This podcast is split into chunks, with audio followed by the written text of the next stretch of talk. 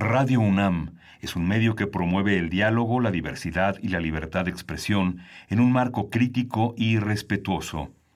Los comentarios expresados a lo largo de su programación reflejan la opinión de quien los emite, mas no de la radiodifusora.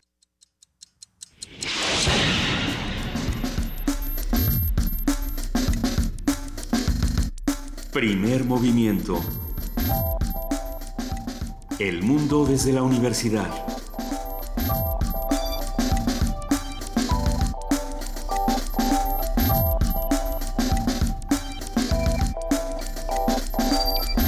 Muy buenos días, ya son las 7 de la mañana con 4 minutos. Hoy es martes 10 de octubre y estamos arrancando con primer movimiento. Querido Miguel Ángel Quemain, muy buenos días, ¿cómo estás? Clarisa, buenos días. Pues aquí estamos amaneciendo juntos, junto con nuestra querida jefa de información, Juana Inés de ESA.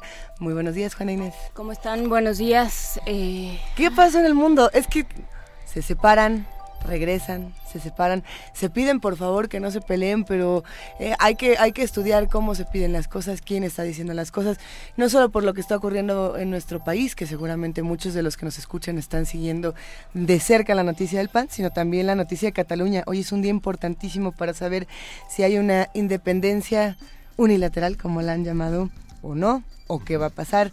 Y, y no sé ustedes qué piensen, pero a mí la la petición de Rajoy del día de ayer de eh, que por favor, bueno, no, ni siquiera ya es del día de hoy, que por favor se tome en cuenta eh, este, no hacer un, una declaración de independencia ilegal, eh, que por favor se trate de regresar a la vía legal, una petición al presidente Puigdemont, pues es fuerte después de todas las imágenes que tuvimos de, de represión y de violencia. ¿Cómo, ¿Cómo puedes regresar de eso? Es un tema muy complejo. Es el problema con la violencia, es el problema, de, volver de la violencia, pero también el, de las rupturas y de las cosas que, que, se dicen en arranques o que se dicen para lograr ciertos objetivos. Eh, creo que también eh, ayer, bueno, el domingo, ya ayer no lo platicamos, pero el domingo eh, fue un día importante para los candidatos independientes, lo va a seguir siendo, puesto que se recorrieron los plazos marcados por el INE para no tanto para el registro, sino para que levanten la mano y digan yo quiero. Y ya la levantó, la, levantaron muchas personas, salvo salvo los ciudadanos, o sea, muchas personas a las que reconoces desde hace muchos años eh, de eh, del mundo de la política, del mundo de la de los medios de comunicación, de diferentes mundos y submundos. Y entonces... submundos. Pues sí, queda ahí la, la pregunta de hasta dónde estamos pensando la independencia, cómo la estamos pensando también para esos candidatos, qué está pasando con nuestra acción política y hasta qué punto, como dijo Álvarez y Casa, que también se había lanzado como candidato independiente, o había apuntado que era una de sus intenciones, aunque ya se retractó, hasta qué punto esto es una estrategia que atomiza y que lo que consigue es que, eh, que pues el voto duro gane por encima de todo. Y, y, justamente pensando en, en, la consecuencia de tener una serie de, de candidatos, tantos, eh, podemos ver justamente el caso de, de, España, de las elecciones donde nadie se ponía de acuerdo porque la cantidad de candidatos, de propuestas, de pleitos era muy similar a la que estamos viviendo en este momento. Entonces, son dos notas que se unen de una manera muy interesante. Habrá que seguir discutiendo todos estos temas. Miguel Ángel, ¿tú cómo ves el asunto? Sí, es que el patrón electoral es tan tan amplio y la visión que se tiene de las elecciones en los últimos 30 años ha sido la conquista de la izquierda ha sido grupuscular en el sentido en el que trabajan grupuscular.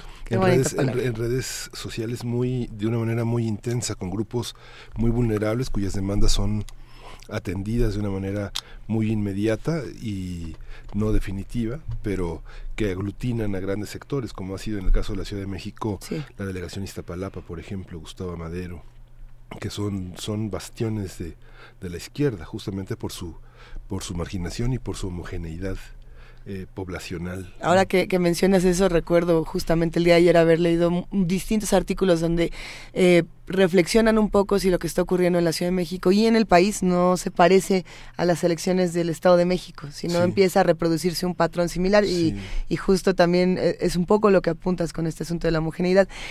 hay que seguirlo discutiendo vamos, vamos a hablar con los expertos el día de hoy, eh, a reserva de nuestras mejores opiniones, pues las de ellos también enriquecerán este programa y sobre todo las de ustedes que están con nosotros, que hacen comunidad todas las mañanas. Recuerden que estamos en arroba Movimiento, en diagonal primer movimiento UNAM y en el teléfono 55 36 43 39. Vamos a empezar por, un tema que además llevamos un rato platicando fuera del aire y se ve delicioso. Vamos a, vamos a trabajar en este martes de mitos, las moscas de la fruta, cómo, con, cómo, por qué, por qué este insecto es tan importante. ya me, ya me hizo cara, Paco, que no es delicioso el tema, pero la fruta puede que sí, pero las, moscas, ¿Por qué es tan importante en la evolución de la, de la investigación científica? Vamos a hablar con el doctor Martín Aluja, investigador titular del Instituto de Ecología, eh, Premio Nacional de Ciencias y Artes 2013 en el campo de tecnología, innovación y diseño. Es un investigador nacional, tiene 40 años de experiencia directa en investigación científica y tecnológica en áreas de ecología, comportamiento de insectos y manejo biorracional de plagas las moscas de la fruta. Y como cada martes, también vamos a contar con esta sección de transformación positiva de conflictos. Hablaremos con Pablo Romo, miembro del Consejo Directivo de Serapaz y profesor de transformación positiva de conflictos, que va a estar hablando sobre armas y paz. Yo me imagino que tendrá que ver con el Premio Nobel de la Paz y con esta campaña anti-armas nucleares, pero bueno, también habrá eh, muchísimos otros temas y otras propuestas que, aunque se quedaron fuera del premio, eh, contribuyeron de una manera fundamental. Que también nos están inundando de otras manera. Hijo, pero ¿por qué, ¿por qué eres así, Juan? Uno hablando de las herramientas de paz. Pues, pues, sí, venga, eh, se va a hacer todo un tema. A ver qué nos cuenta Pablo Romo. Vamos a tener también la presencia de Lorenzo Meyer, él es profesor e investigador universitario y es un hombre que ha centrado su interés en la historia política mexicana del siglo XX a la actualidad. Y hoy vamos a hablar sobre el, el tema de Lorenzo es censura a Leonardo Curcio. Hay que decir que para esta intervención, perdón, Lisa, no, no, no, no, eh, hay que decir que para esta intervención buscamos al doctor Leonardo Curcio, pero pues eh, no, no fue tan, no fue sencillo dar con él, no lo logramos, pero bueno, la invitación está hecha para platicar con él en el momento en el que lo quiera. En la nota del día, la historia reciente del PAN, interpretaciones y confusiones, vamos a hablar con Víctor Manuel Reynoso, profesor del Departamento de Relaciones Internacionales y Ciencia Política de la Universidad de las Américas Puebla. Él es autor de los libros de los libros Ruptura en el en perdón, perdón, Ruptura en el Vértica y para entender el Partido Acción Nacional. Es que sí está raro, ¿verdad? Ruptura en el vértice, lo en el vértice, no, no, no. Yo, soy la que... No, sí puse vertical. Está bien, pues, ah, pues, es, pues es ese, el que, ya, el que ya sabemos cuál es. Vamos a estar platicando con Víctor Manuel Reynoso y será todo un tema. Sí, y vamos a tener un, un, gran evento, un gran seminario en el Colegio Nacional que se llama Tiempo de Revoluciones y vamos a tener nada menos que Antonio Lascano Araujo. Él es eh, premio Universidad Nacional 2007, premio Charles Darwin al académico distinguido en 2013 y miembro del Colegio Nacional desde, desde 2014. Él ha trabajado desde hace por lo menos 35 años en el tema del origen de la vida, es uno de los evolucionistas más importantes en Latinoamérica y va a estar con nosotros. Fernando Martín Velasco también es coordinador ejecutivo del Colegio Nacional y una de las piezas claves para este seminario que reúne a tantas, tantas personalidades de la ciencia y las ciencias sociales. Y ya le estuve echando un ojo a todos los temas, por supuesto. ¿Cuántas revoluciones caben en lo que nosotros entendemos como revolución? Eh, la revolución, el tema de la revolución científica, que justamente se va a incluir en, en estas discusiones, se antoja muchísimo. Y más para pensar en cómo el conocimiento acaba con la violencia, eh, retomando un poco la transformación positiva de conflictos. Creo que va a ser todo un tema. Para cerrar, el ALEF, Festival de Arte y Ciencia, en una conversación con Juan Ayala, secretario de Planeación y, Programación de Cultura UNAM. Eh, serán temas distintos, plurales, vamos todos a hacer comunidad y a platicar en nuestras redes. Les recordamos que de 7 a 10 estamos en el 860 de AM, en 96.1 de FM y en www.radio.unam.mx. Y a partir de las 8 de la mañana estamos en el canal 120, en el 20.1 y en www.tv.unam.mx. Arrancamos con primer movimiento con la curaduría musical de Gastón García García Marinosi, periodista y escritor. ¿Cómo estás, querido Gastón? Hola, muy buenos días. Muy bien, ¿y ustedes? ¿Cómo va todo, Gastón? ¿Qué estás haciendo? Bien, bien, aquí café. ¿Y ustedes? También. Un programa de radio. Ya sabes. Nosotros un programa de radio, como todos los días, Pinky. Lo mismo que todos los días, Pinky. Muy bien, muy bien. Que vamos a escuchar a... Cada quien haciendo lo que tiene que hacer a esta hora. Exactamente, pero esperemos que todos estén aquí eh, juntos en, en, la frecuencia y en la imaginación, porque Kevin Johansen nos lleva a lugares... Eh, muy bellos desde mi punto de vista. ¿Verdad? Sí, sí, sí, hoy vamos a poner música de, Kevin Johansen, porque, bueno, la, la, próxima semana, el 17 de octubre, va a estar en, en México, en el Lunario, el 18 va a estar en Guadalajara, y va a estar donando la recaudación de sus conciertos a los damnificados por los sismos, así que me parece bastante interesante intentar asistir. Y va, va a estar presentando ya por segunda vez en, en el país el disco que sacó a finales del año pasado que se llama Miss Américas. Miss Américas no como señorita América, sino como eh, sus Américas. Las que le pertenecen. Las que les pertenecen, sí. Eh, un disco bastante bueno, la verdad, muy, muy en su estilo, por supuesto, difícilmente cambie algo que le gusta tanto a, a su público, que son esta diversidad rítmica, estas búsquedas por, por las músicas de, de tantos lugares, de, de, tantos países, de, de, América y de, y de más allá, sus guiños, sus bromas, esas imágenes tan divertidas que suele, que suele tener. Es un disco que vale mucho, mucho la pena escucharlo, tenerlo, eh, por supuesto está en los canales de streaming lo pueden oír allí. Tiene participaciones eh, interesantes, como por ejemplo de Marcos Mustok, el de Lelutier junto a, a Palito Ortega. Y él eh, eh, hace una, una referencia de por qué los juntó a, a los Lelutier y a, a Palito Ortega, que por ahí representaban algo tan, tan diferente ¿no? en los 70, en los 80 en, en Argentina. Y, y decía justamente porque somos de la era eh, post-atómica, cuenta él, que nos tocó juntar los pedacitos. Dice, fuimos criados por unos padres, el post-hipismo de, de, San Francisco de los años 60, 70, básicamente, y dice que a nosotros nos tocó juntar los pedazos que, que la generación anterior había había sufrido esas separaciones, ¿no? Así que bueno, ahí en ese pequeño homenaje que hace a su generación los, los junta.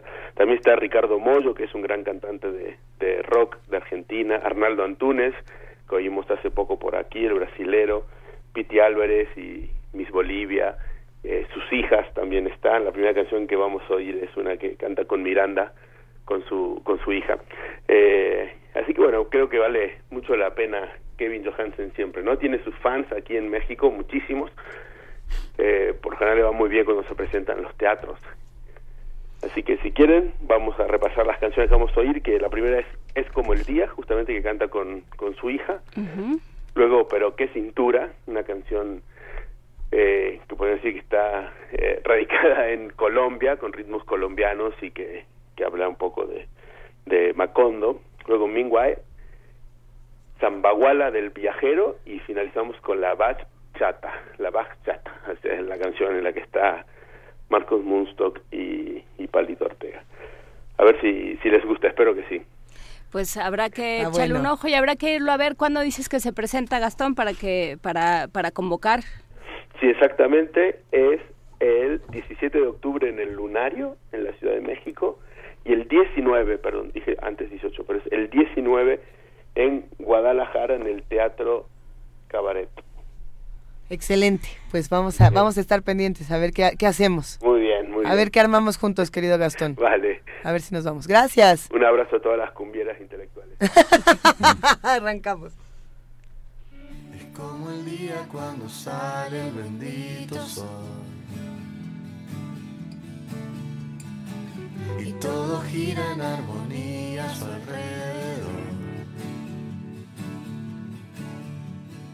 Como aquella bolsa de belleza americana. Todo confluye en su dulzura suburbana. Es como el día. Nunca sabes cómo viene. Es como el día. Si sale el sol o si llueve y al abrir los ojos se ilumina hasta la China. Y si sonríe se arregla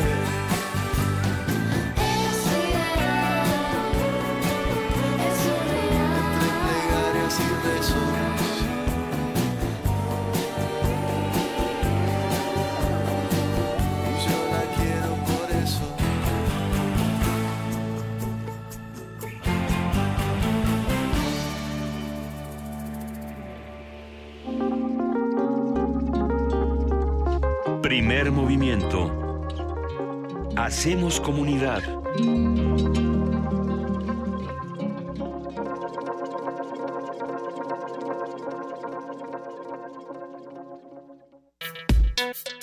Martes de mitos.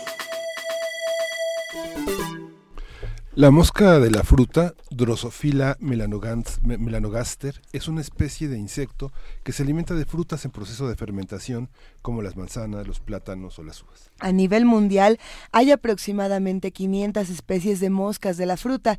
Se les usa frecuentemente en experimentación genética, ya que tienen un número de cromosomas limitado, cuatro pares, un ciclo de vida corto de 15 a 21 días y aproximadamente el 61% de los genes de enfermedades humanas se identifican en el genoma de estos insectos. A lo largo de su vida, la drosofila atraviesa por cuatro etapas: huevo, larva, pupa, adulta. Las adultas tienen una longitud aproximada de un octavo de pulgada y son hábiles voladoras, pues pueden volar cerca de 6.5 millas en un periodo de 24 horas. La población de las moscas de la fruta suele crecer durante el verano y es muy abundante en tiempos de cosecha. Vamos a conversar sobre esta especie, qué la distingue, qué la hace tan útil para la ciencia y qué descubrimientos ha facilitado con el doctor Martín Aluja, investigador titular e del Instituto de Ecología AC INECOL, Premio Nacional de Ciencias y Artes 2013 en el campo de Tecnología, Innovación y Diseño. Buenos días, doctor Martín Aluja. ¿Es Aluja o Aluya? Aluja, Aluja. Muy buenos días. Buenos días. ¿Cuál es la importancia en la investigación científica de esta, de esta mosquita, de esta drosofila melanogaster? Bueno, mire, e incluso que me da muchísimo gusto eh, este, la oportunidad de poder también aclararle al público que en realidad un servidor trabaja con las verdaderas moscas de la fruta y hay una, una este, discusión, digamos, en el, en el medio científico. O sea, está la falsa mosca. La mosca de la fruta eh, que ustedes mencionan es, es, precisamente la drosófila o la mosca del vinagre y, y, la mosca, bueno, las moscas con las que un cerebro trabaja son las eh, verdaderas moscas de la fruta, que son eh, tefrítidos, que ah. son eh, mucho más grandes que la, la mosca del, del, vinagre. Pero vaya, mire, las dos son eh, igualmente importantes. La mosca del vinagre o la drosófila, como ustedes mencionaban, ha sido motivo de larguísimos estudios y hoy en día se utiliza como un, es como un, un eh, ratón de laboratorio equivalente a, los ratones y las ratas para muchas investigaciones. Como ustedes decían, la, similitud genética, por ejemplo, con el eh, Homo sapiens es enorme. Este, y eso nos permite este, utilizarla como modelo para hacer estudios eh, en medicina humana y en muchos otros ámbitos. A ver, pero entonces, antes de que pasemos con esta mosca, hablemos de la verdadera y, de los trabajos que es, es realmente donde un servidor eh, ha dedicado toda su vida. la verdadera mosca de la fruta es aquella que mm, ataca todos los frutales habidos y por haber y muchos vegetales. Por ejemplo, la mosca del Mediterráneo es una, una mosca que tiene arriba de 150 diferentes tipos de frutas o verduras que en la que se puede eh, alimentar, desarrollar los, los gusanos. Em, y en el caso de las moscas que habitan en México, porque esta mosca del Mediterráneo no es eh, nativa de México, pero el país, por ejemplo, para evitar que se introduzca a México, porque eh, es originaria de África, hace muchísimos años eh, se pasó a Brasil, después eh, por un largo camino por Centroamérica llegó a Guatemala y empezó a meterse a México. facto eso implicaba que íbamos a perder la posibilidad de exportar frutos frescos a Estados Unidos, a Japón y a muchísimos otros mercados lucrativos. Y entonces el gobierno mexicano generó eh, lo que hoy en día es la planta de producción de insectos estériles más grande a nivel mundial eh, para precisamente controlar y, echarla para atrás, ¿no? Utilizando la técnica del insecto estéril, que es eh, donde se producen literalmente millones, la capacidad instalada de la nueva planta es de arriba de mil millones de moscas por semana, se esterilizan en estado de pupa, y después se liberan machos estériles que se aparean con hembras fértiles y no hay progenie.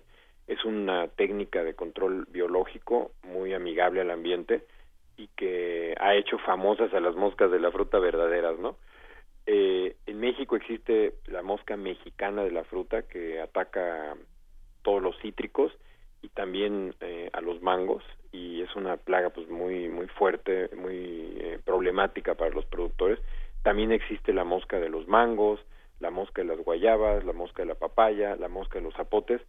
Hay una, una enorme cantidad de, moscas que se especializan en diferentes frutales y cuando seguramente usted o, el, público reconocerá que de repente compra uno un mango, una guayaba y, la abre y está llena de gusanos. Estos son Afortunadamente todavía no nos pasa aquí en primer Como no, los, los chicos zapotes, por ejemplo, esos están llenos de gusanos siempre. Exacto, y, eh, digo, no son dañinos a la salud, si uno se los come no le va a pasar a uno nada, ah, pero obviamente eh, nosotros pues hemos crecido desgraciadamente a veces con una especie de terror a la naturaleza, ¿no? Entonces, cuando vemos algo que está gusanado, pues nos, nos genera escosor porque así pues nos eh, educaron, ¿no? Pero la, respuesta sería que si nos lo podemos comer, que sabe no pasa nada, o sea, yo, yo me las como con singular alegría, tienen mucha ah, proteína.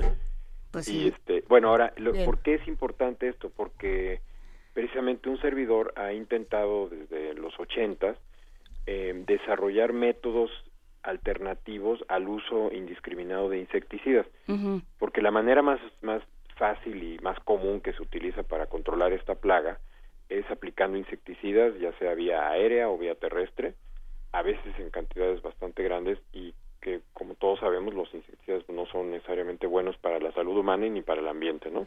Cierto. A ver, pero yo ah, me iría un paso para atrás eh, a este comentario sobre la, la producción de moscas estériles, como una como una alternativa amigable para el ambiente porque pues, como suena como del doctor Mengele un poco la, la descripción de la de la fábrica de moscas. Entonces, eh, vamos poniéndonos de acuerdo. ¿A qué nos referimos con esto, doctor? Mire, le voy a dar un ejemplo. Eh, había en México también otra mosca terrible que atacaba el ganado, que ponía sus huevos en la piel del ganado y les perforaba literalmente la piel. Y, ¿Es el salivazo esta mosca? No, ese ah. salivazo es otra cosa, es otro insecto.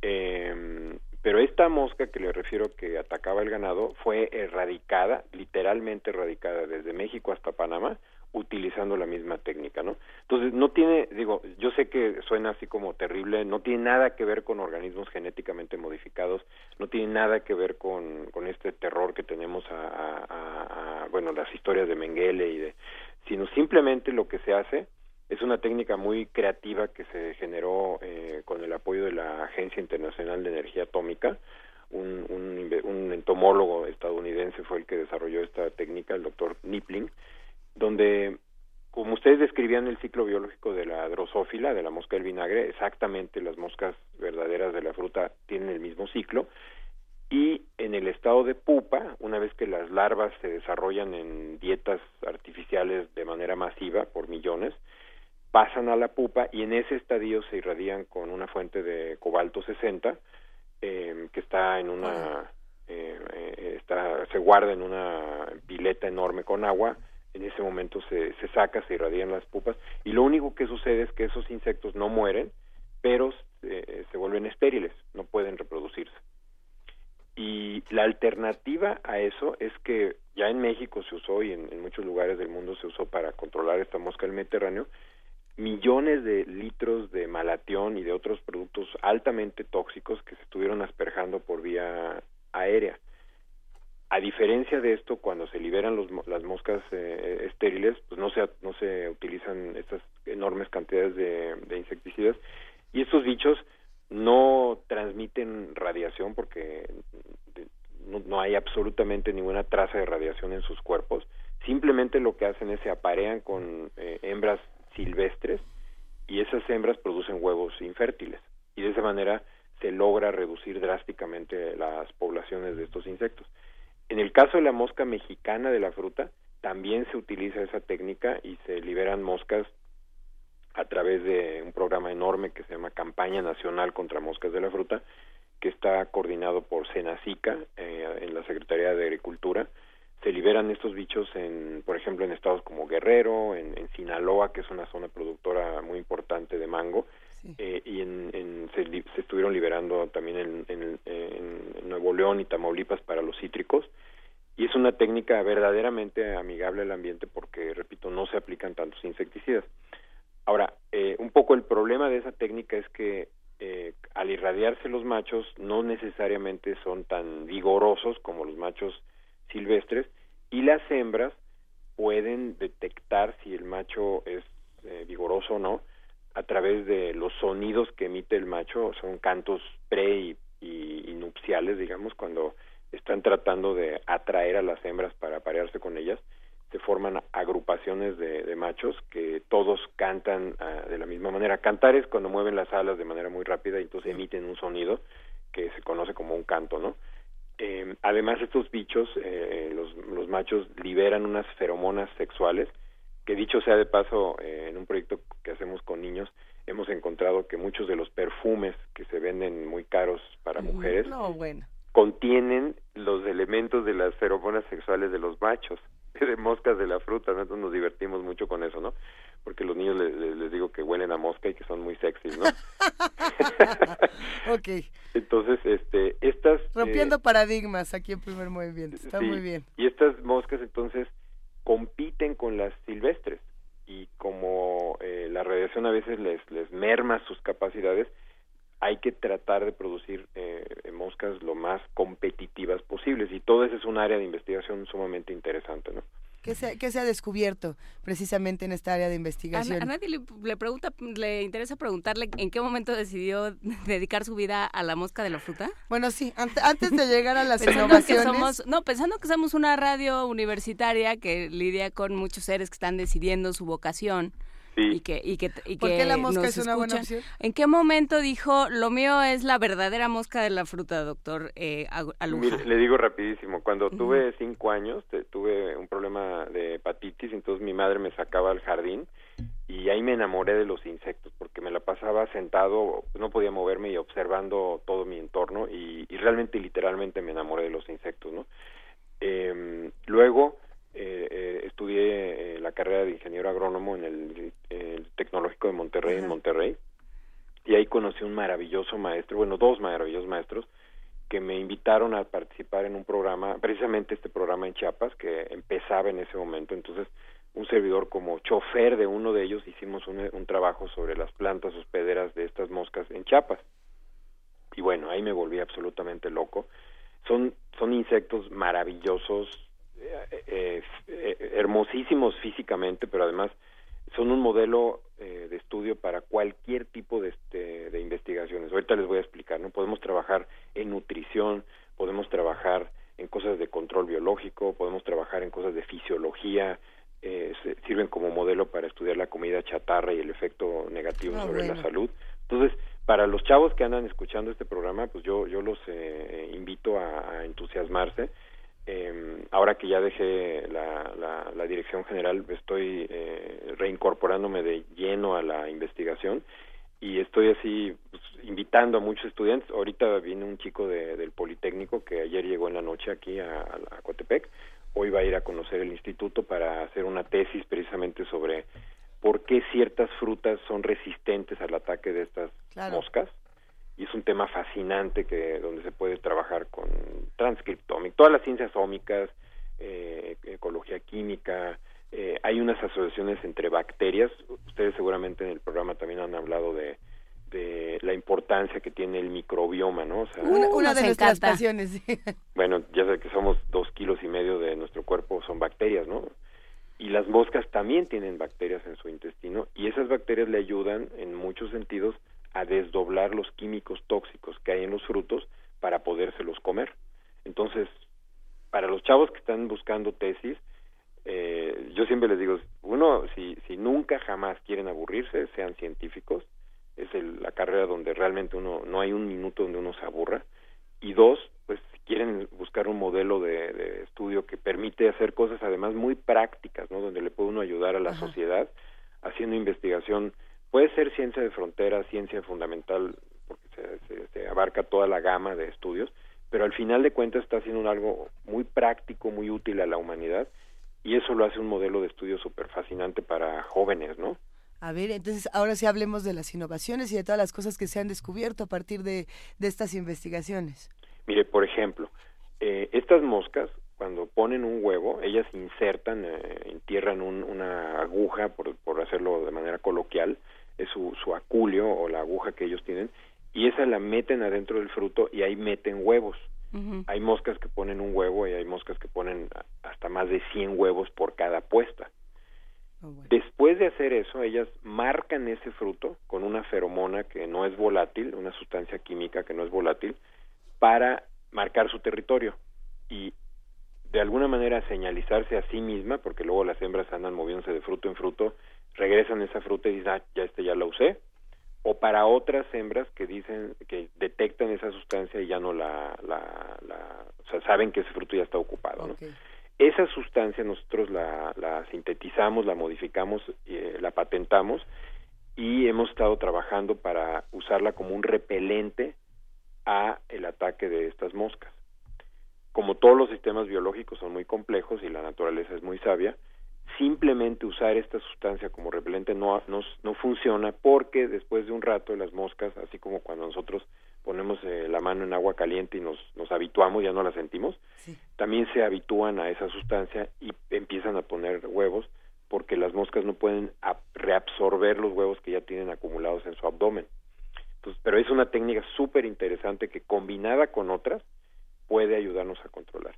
Ahorita, por ejemplo, estamos trabajando en cebos, sustancias químicas que las moscas huelen a través de sus antenas para capturarlas y estamos en búsqueda de lo que yo llamo un super cebo para que podamos atraer literalmente miles de moscas en un huerto a esas trampas y ahí matarlas sin aplicar eh, grandes cantidades de insecticidas.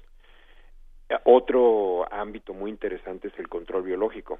Estas moscas en la naturaleza tienen muchos enemigos uno de ellos son eh, las avispas parasitoides que lo que hacen es poner un huevo sobre la larva de la mosca.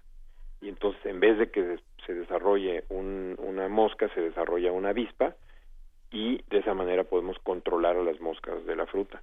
Entonces, aquí en Veracruz desarrollamos un programa de donde nos dimos cuenta que muchas plantas silvestres tienen moscas de la fruta que no son de importancia económica, no son plagas pero en esas moscas se desarrollan parasitoides que son generalistas.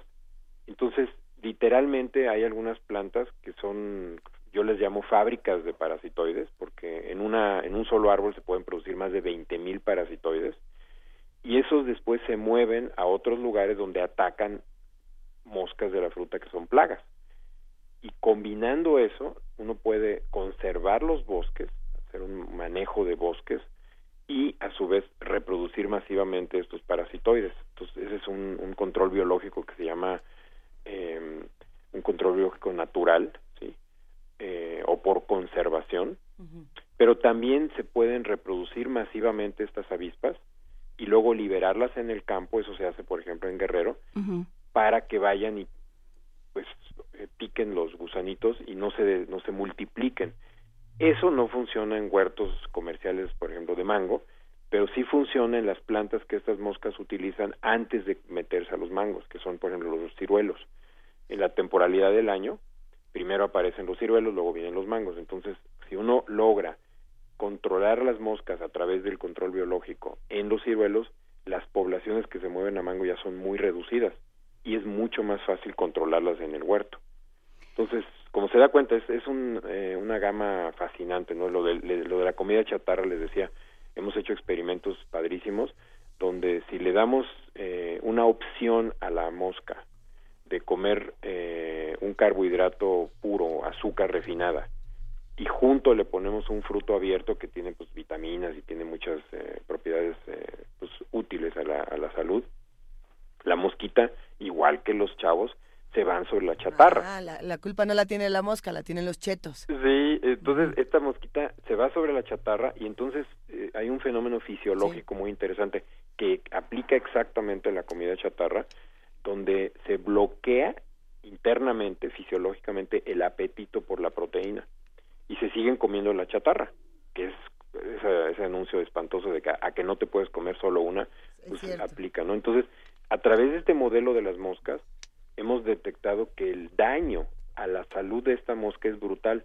porque se reduce su, su expectativa de vida muchísimo, casi a la mitad, y la, la tasa reproductiva de moscas que se alimentaron de comida chatarra versus aquellas que se alimentaron de manera mucho más sana es radicalmente diferente. Entonces, nos ha funcionado aquí en, en esta zona de Veracruz para concientizar a los chavos de que pues, esto tiene efectos a largo plazo digo, las moscas no se pueden volver obesas porque no hay este fenómeno, aunque sí acumulan mucha tejido graso. Y además se mueren rápido. Pero se mueren muy rápido, entonces yo les digo a los chavos, pues si se quieren reproducir y quieren ser este, gentes longevas, pues bájenle a la chatarra, ¿no?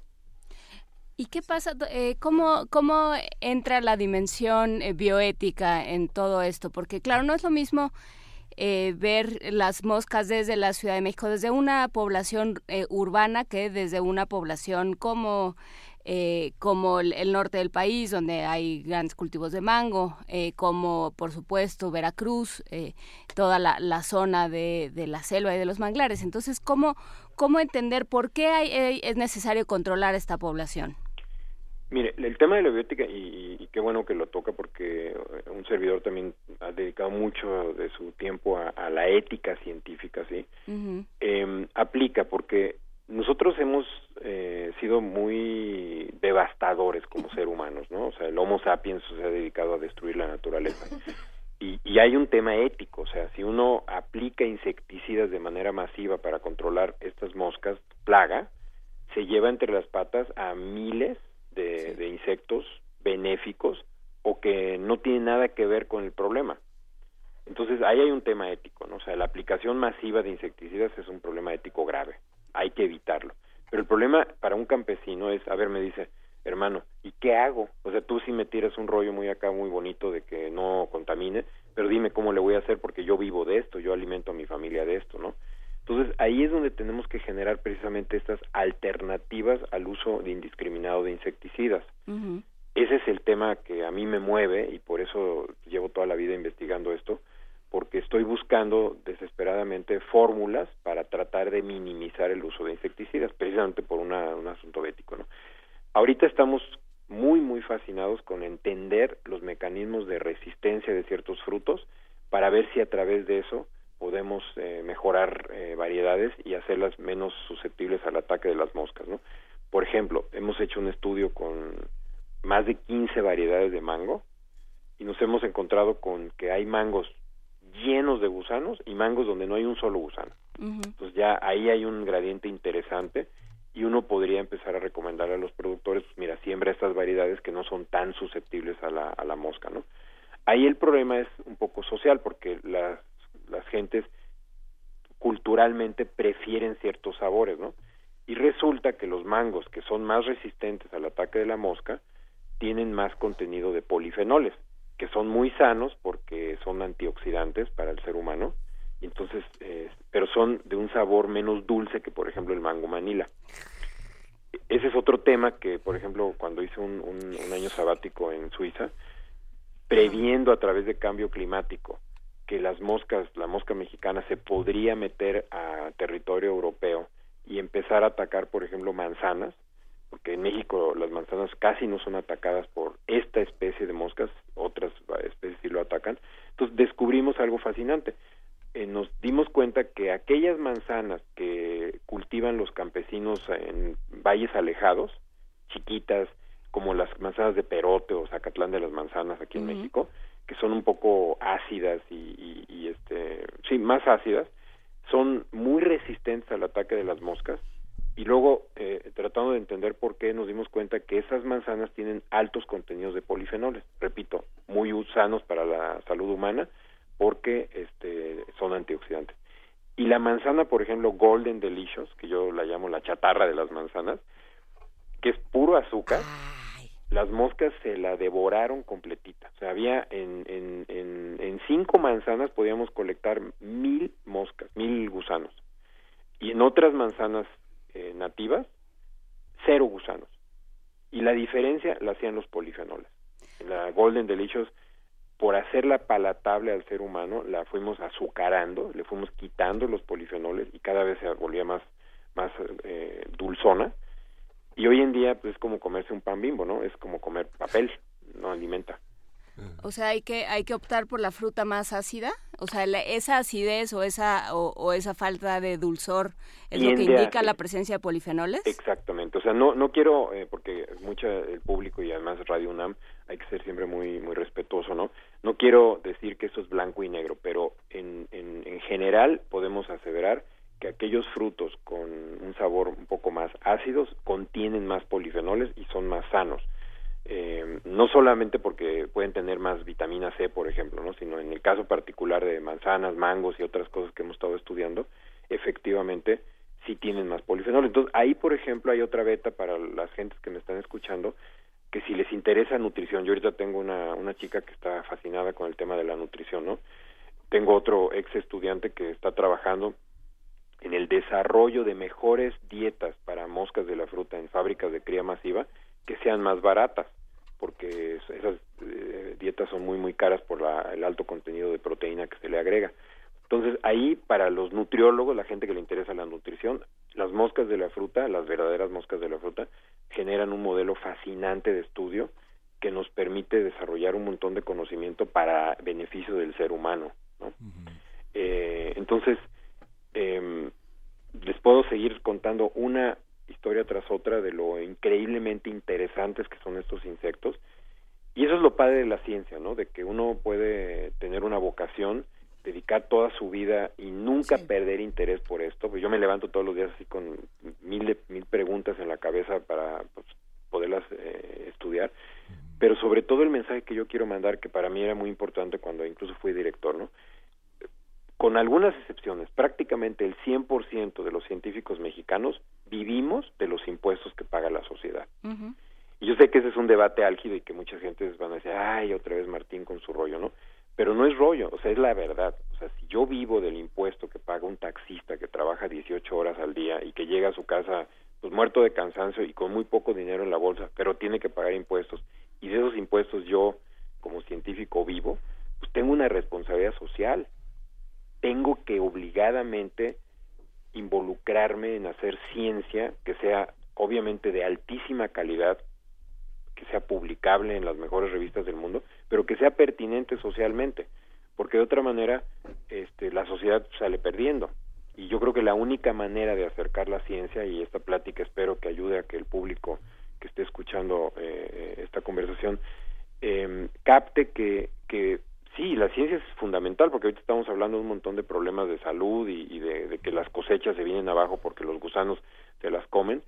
Todo eso tiene mucho impacto social y la obligación siento que de todo científico mexicano que vive de los impuestos de la sociedad es involucrarse en hacer investigación que tenga un impacto social y que le resuelva a la sociedad los problemas con los que estamos viviendo, ¿no? Eso creo que es muy importante como un mensaje también a los jóvenes, ¿no? Claro. Sí. Oye, doctor, le voy a hacer una, una, pregunta que, desvía un poco esta, esta intervención que hace. Las moscas eh, tienen muchos prejuicios, muchos niños se espantan con las moscas. Hay unas moscas negras grandes que están en todas partes de la casa en algún momento, sobre todo en las épocas de calor.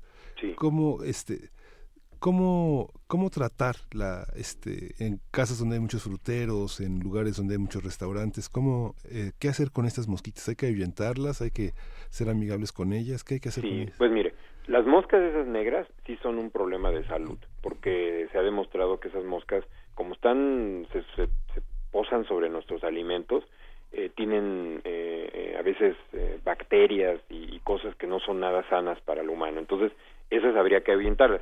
Ahora, en el caso de las, ahora sí nos regresamos a las drosófilas, ¿no? A las moscas del vinagre. En todos los fruteros está lleno de mosquitas.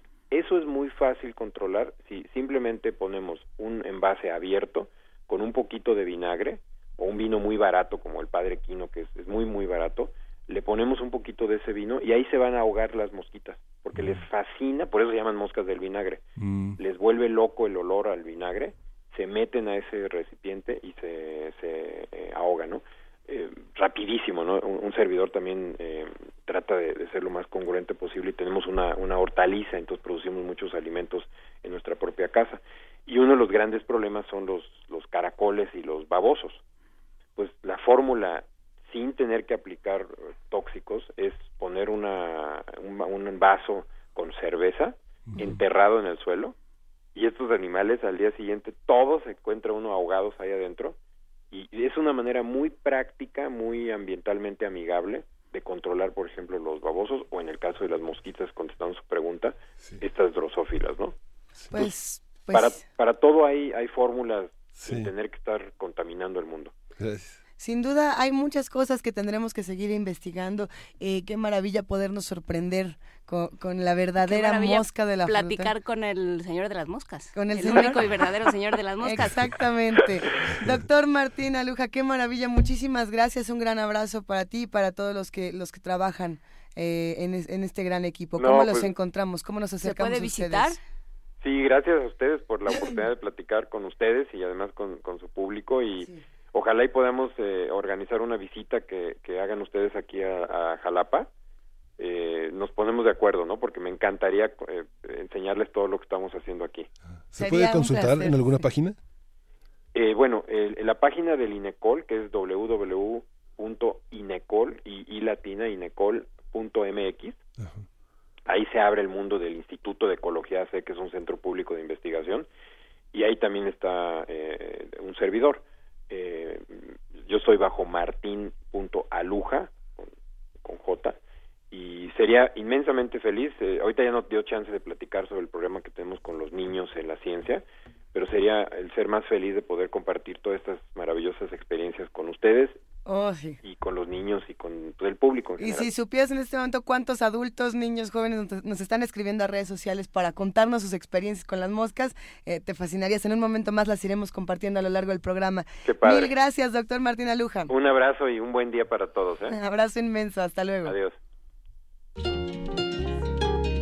Primer movimiento.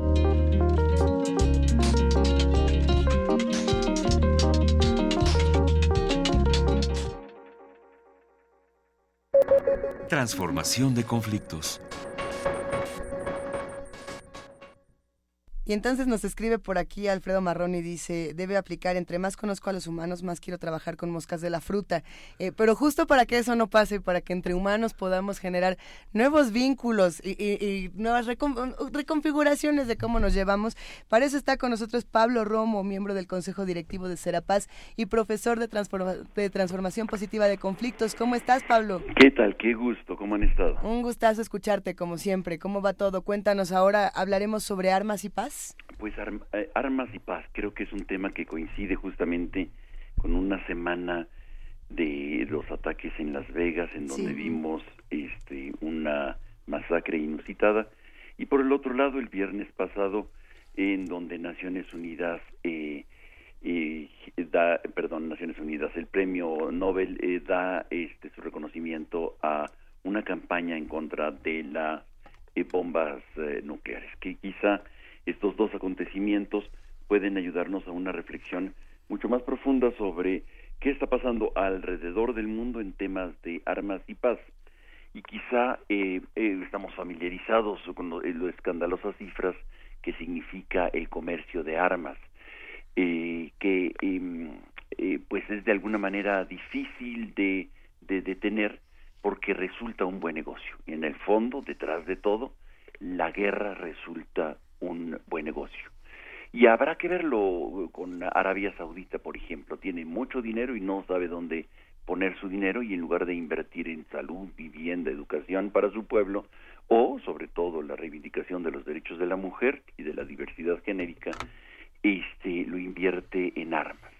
y no importa a, quién le venda, a, quién le compre armas. Estados Unidos el otro día este fue un eh, buen eh, negocio el que hizo Trump allá y ahora con Putin este está comprando armas. De tal manera que el negocio de las armas es un negocio que significa muchísimo dinero.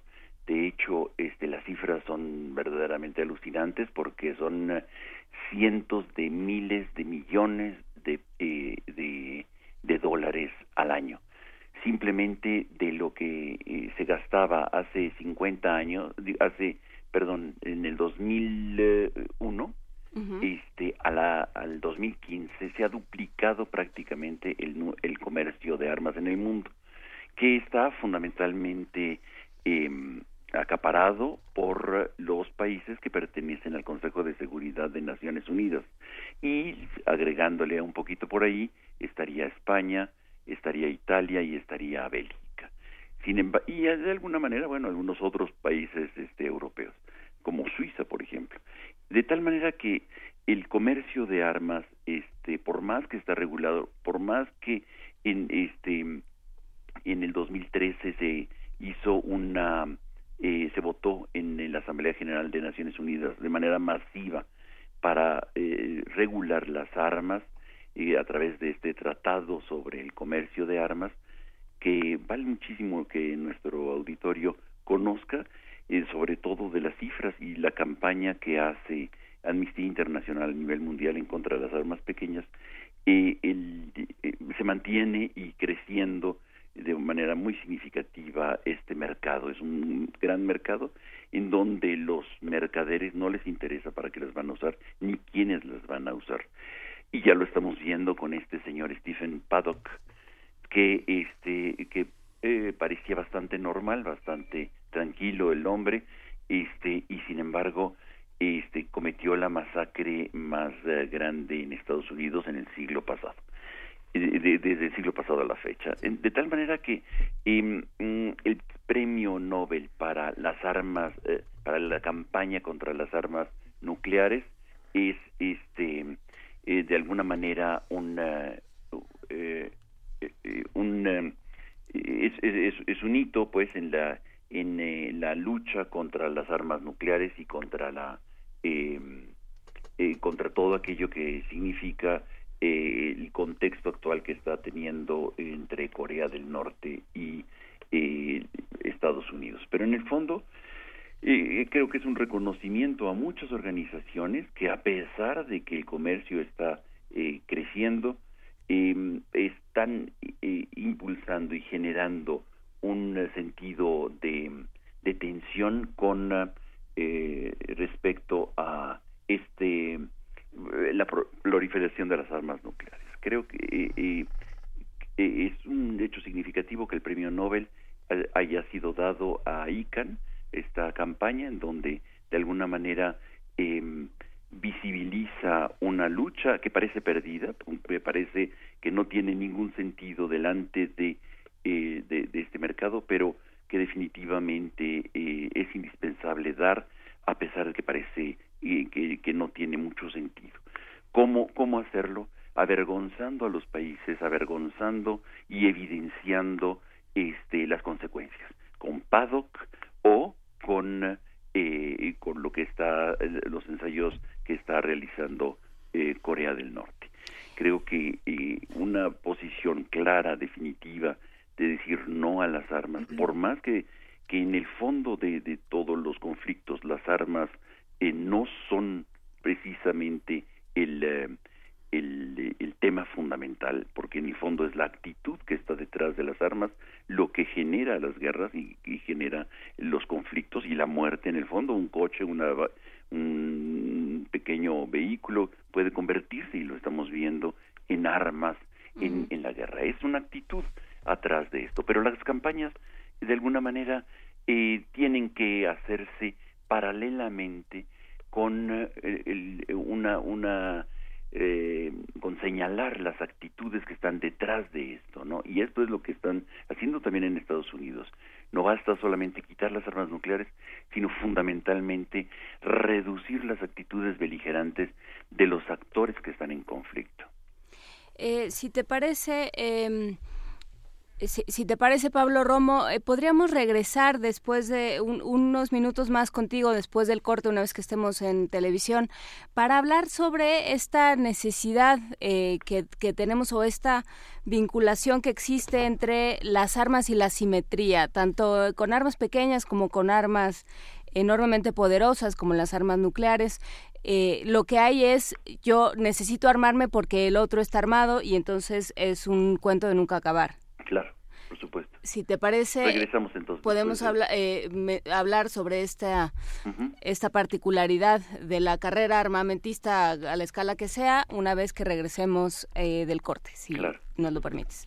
Pues les recordamos a todos los que nos escuchan que estamos en arroba P Movimiento, en diagonal Primer Movimiento UNAM y en el teléfono 55 36 43 39. lancen preguntas para Pablo Romo. Digo, tampoco, eh, tampoco se la compliquen demasiado, pero después de la pausa vamos a seguir platicando y recuerden que los esperamos a través de radio y de TV UNAM. Quédense con nosotros. Vamos a hablar, por supuesto, de transformación positiva de conflictos. Nos espera la nota nacional, la internacional, poesía necesaria, mesa del día y muchas cosas más. Primer movimiento. Hacemos comunidad.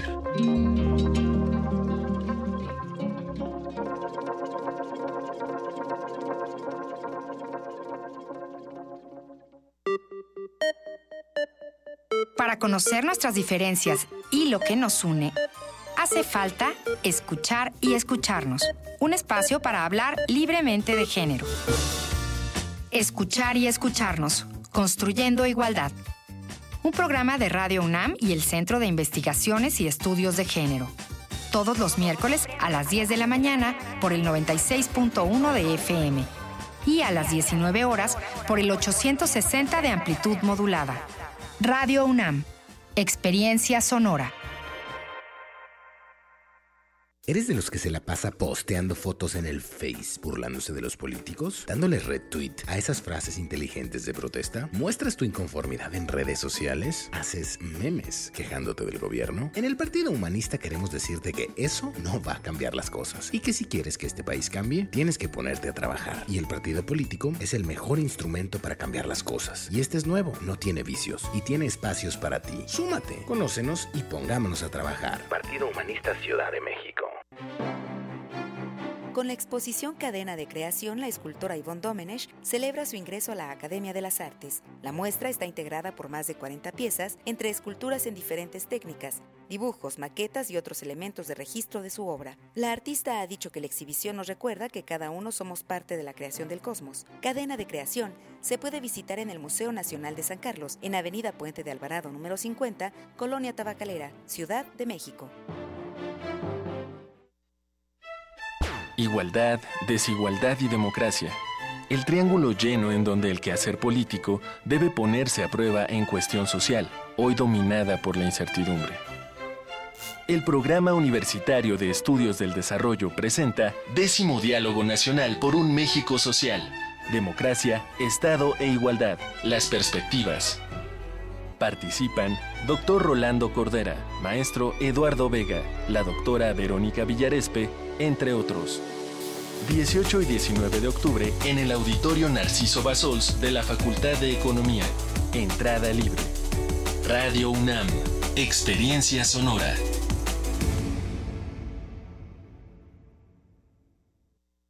Escucha los cuentos 20 de robots de Alberto Chimal, solo en descargacultura.unam.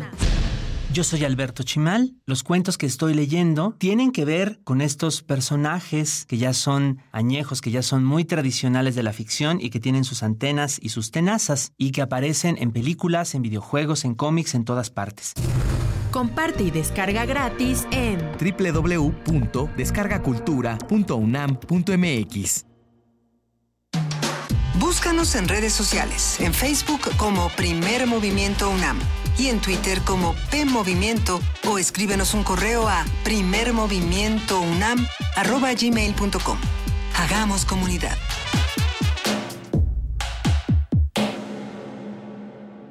Muy buenos días a todos los que nos escuchan y a todos los que nos ven a través de radio y de TV UNAM.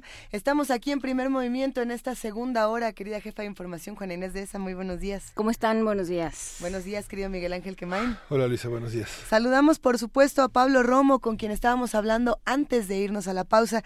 Él es miembro del Consejo Directivo de Serapaz y profesor de Transformación Positiva de Conflictos. Para los que no nos estaban eh, viendo o escuchando en la hora anterior, estábamos hablando sobre armas y paz. Y precisamente, Juana Inés, le planteabas una, una pregunta a Pablo Romo en la que nos quedamos antes de irnos. Justamente eh, platicábamos sobre qué pasa con eh, qué pasa con las armas y qué y cómo el problema no son las armas, digamos, el problema eh, es la actitud que existe detrás de ellas y, y hay algo a lo que de eh, algo que apuntábamos que es el problema de la simetría dentro de la posesión de armas de cómo si eh, si el otro está armado yo siento que tengo que estarlo no que no tanto preocuparme por desarmar al otro sino por armarme yo. Como si fuera el ojo por ojo. Eh, sí como como si la única manera de de arremeter o digamos de, de, de lidiar con el tema de las armas fuera haciéndose de más armas. Y esto se ve reflejado en una suerte de ejercicio perverso de la, de la economía conductual, que bueno, ahora está tan de moda gracias al Nobel, eh, de cuando, cuando suben las acciones de los, de los fabricantes de armas, de las empresas fabricantes de armas, al día siguiente del tiroteo en Las Vegas y de la masacre en Las Vegas. Entonces, ¿cómo entendemos esto, Pablo Romo? ¿Qué hay detrás de esta idea de yo tengo que tener armas porque el otro las tiene también? Eh, cierto. Eh, yo creo que eh, hasta cierto punto las armas no son el tema fundamental. Sin embargo, cuando las armas eh, pueden destruir eh, eh, masivamente, son armas como las químicas, como las bacteriológicas, como las, este, las atómicas, eh, de alguna manera eh, debemos de, de tratarlas con especial atención. Cierto, la actitud personal, la actitud de quien las porta, de quien las detenta, cualquier tipo de arma, este es fundamental. Eh, la cuestión es, eh, en este caso, digamos, en el premio Nobel del viernes pasado de las armas nucleares, tiene una relevancia mayor el tema de, la, de, reducir las armas.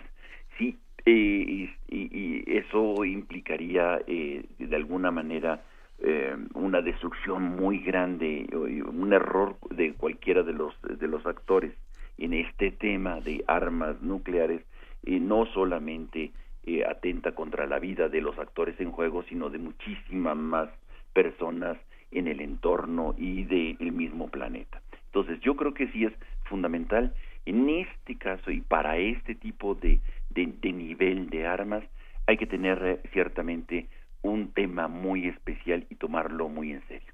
En el fondo, lo que están diciendo, pues este, eh, tienes, eh, tienes razón, en cuanto a que la, la, las armas, desde un cuchillo, una navaja de afeitar, hasta las armas convencionales o las armas pequeñas que de las que Amnistía Internacional es una campaña permanente en contra, eh, son de alguna eh, son la extensión de una actitud personal grupal frente a este frente a, actores tan, eh, eh, eh, que, que se encuentran delante no y que de alguna manera están este em, no es solamente la reducción de las armas que, que hay 650 millones de armas en el mundo y ciertamente es importante reducirlas quitarlas pero sobre todo cómo cultivas un, una serie de actitudes humanas y, de responsabilidad frente a, al otro y la manera como dirimes los conflictos. Esto es fundamental.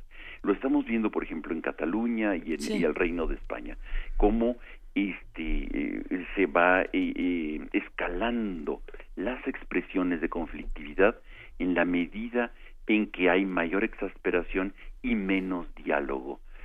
creo que esto es fundamental tenerlo en cuenta. No son en sí mismas y per se las armas, por más sofisticadas o por más menos letales que sean, sino la capacidad de transformar el conflicto y de la amenaza que representa el otro. Por supuesto, para la, criminalidad eh, mientras más armados significa de alguna manera mucho más miedo que genera a la víctima.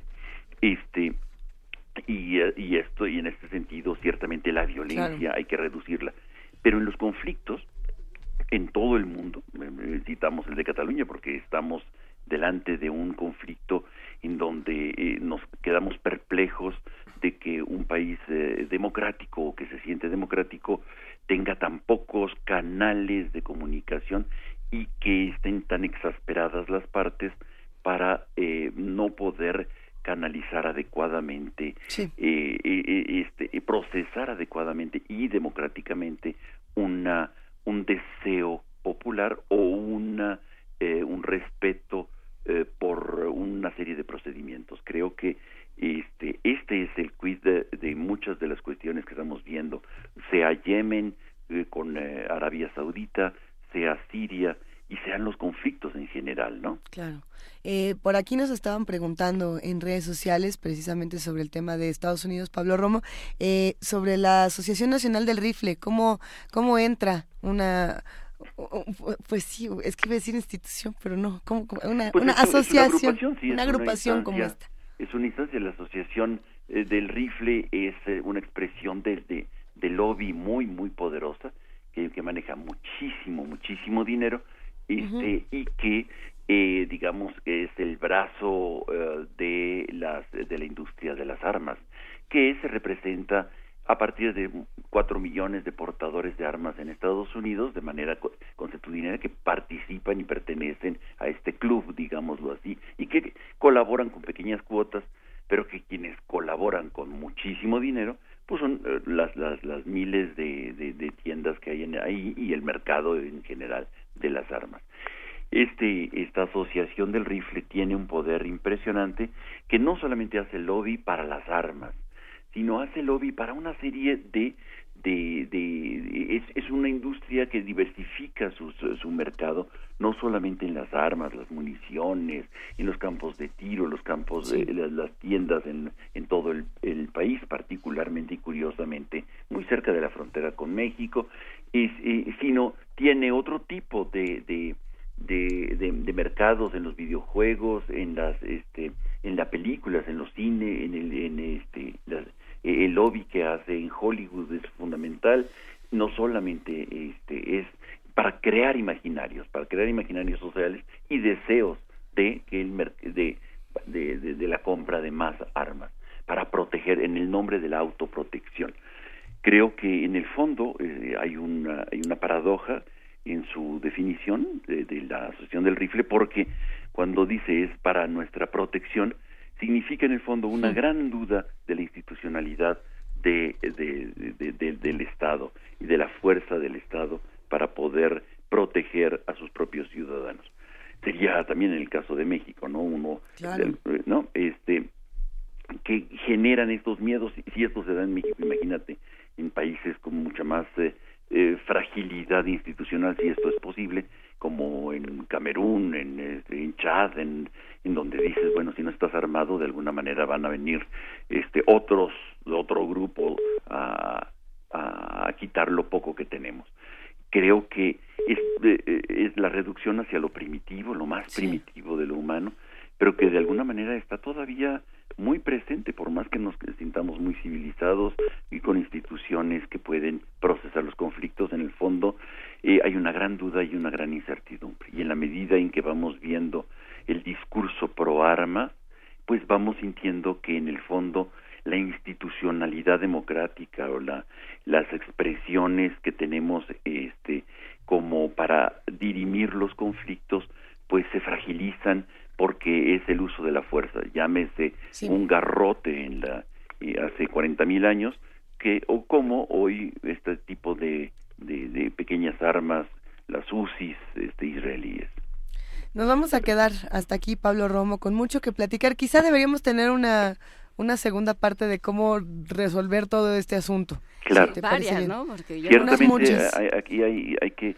dirimirlo en función de, de otro tipo de, de, procesos. Y hay que estar muy atento de lo que sucede el día de hoy en Cataluña. Justamente, y esperamos eh, escucharte pronto. Nos escuchamos la próxima semana, si te parece Perfecto. Gracias, querido Pablo Un abrazo, que estés muy bien. Un abrazo. Hasta luego.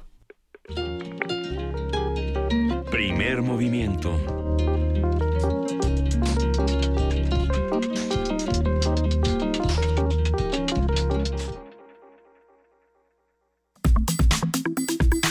Nota Nacional. Tenemos ya al doctor Lorenzo Meyer en la línea. Lorenzo, buenos días. Eh, ¿Cómo está? Muy buenos días. Pues eh, yo un punto mejor que el país. ¿Sí? Pues, sí. No, no toma mucho trabajo, ¿no, Lorenzo? No, pero bueno, es un punto de referencia. Es un gusto escucharte, querido Lorenzo Meyer, porque es importante tener a estas voces en, en las diferentes frecuencias, eh, justamente dando distintos puntos de vista. Hay algunas voces que ya nos están quitando. Una vez más, la censura llega para, para arrebatarnos eh, distintos puntos de vista, pluralidad y demás. ¿Qué opinas de todo esto ahora que vas a hablar de Leonardo Curcio? Bueno, pues eh, es muy claro no puede haber un sistema político moderno y más o menos sano si no hay una eh, pluralidad en los medios que refleje su realidad política, económica, social, cultural. Y como todo país eh, moderno, tiene una gran cantidad de contradicciones, de conflictos y una manera de permitir el el flujo de la vida pública de manera no violenta, de manera institucionalizada, pues es dirimir esos eh, esas diferencias a través eh, del pues del diálogo, eh, de la confrontación de puntos de vista. Por lo tanto, es muy mala noticia el hecho de que Leonardo Curcio haya sido obligado, porque no fue echado él de mala manera del núcleo Radio 1000, pero sí fue obligado a salirse de un noticiero que llevaba ya casi 18 años, eh, de que él era el conductor, porque el eh, dueño, los dueños de, de esa concesión, le pidieron que quitara así sin más de un día para otro a dos colaboradores que tenía los jueves en una eh, edición que él llamaba tertulia política, así como en los españoles, que es muy común en otras partes, eh, en donde no solamente son dos, a veces son más, se pone un tema y se debate eh, a fondo. Bueno, eh, pues aquí está el caso que Leonardo, el conductor, tomó la única decisión que podía haber tomado y seguir este eh, con la frente en alto, que es decir, es decirle al, a quien le pidió que por razones de rating, o sea, por razones económicas, eh, quitara ese espacio y pusiera cualquier otra cosa. Decirle que entonces no se iban a ir ellos dos, sino se iban a ir los tres. O sea, el eh, capitán se hunde con su barco y ahí termina una primera parte de la historia. La otra parte es que no se trata de un caso aislado, sino de una cadena de, sucesos que ponen en evidencia que en México no hay plena libertad de prensa, de medios, de expresión, de opiniones en materia política o religiosa. Eh, creo que cultural ya hay eh, más apertura pero en eh, lo que se, se refiere a política no, no la hay. Y desde luego que lo que le sucedió a Leonardo es, eh, bueno, a mí también ya me ha pasado y a, muchos otros, pero es pecata minuta comparado con lo que le pasa a otros eh, medios que no son nacionales, que no son tan visibles como o audibles como el noticiero eh, de Leonardo y que tienen como audiencia pues eh, una región, ni siquiera un estado, una región más chica y eh, la organización artículo internacional artículo 19 tiene registrados para el caso de México 111 asesinatos o desapariciones de, periodistas desde el año 2000 hasta mediados de este año de 2017. Ahí, pues, eh, la censura llega al extremo, al asesinato.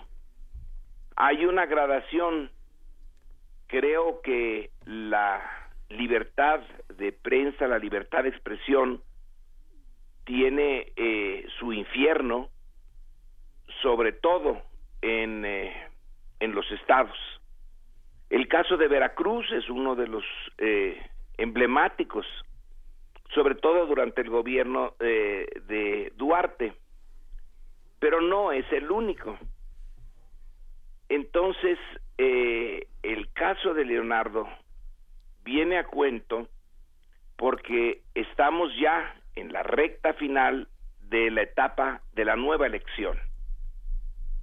Ahora eh, se ha estado preparando desde hace mucho tiempo, pero ahora sí ya es eh, todos los contendientes eh, casi están ya listos, algunos son obvios, otros siguen todavía encapuchados, pero más o menos ya se les ve de qué se trata. Y en esa circunstancia es cuando se produce el eh, intercambio de ideas entre los dos eh, invitados de Leonardo y Leonardo. La, el tema es un tema importante.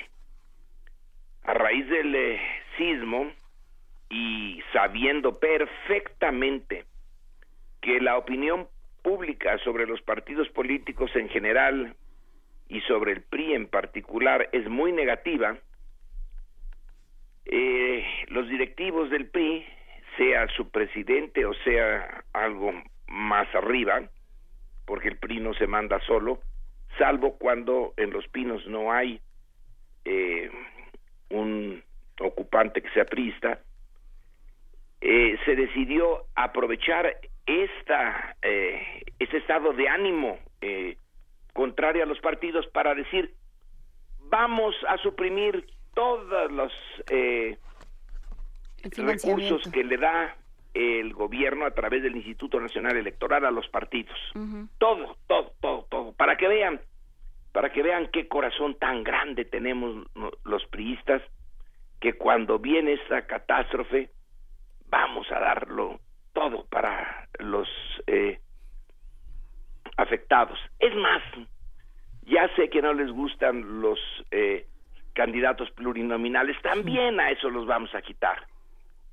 Y así de la noche a la mañana, de repente eh, se envuelven en la pureza y supongo yo que a observadores más o menos avesados como María Amparo Casar y Ricardo Rafael, que fueron los eh, tertulianos que molestaban en Radio Mil, pues no les pasó desapercibido semejante propuesta.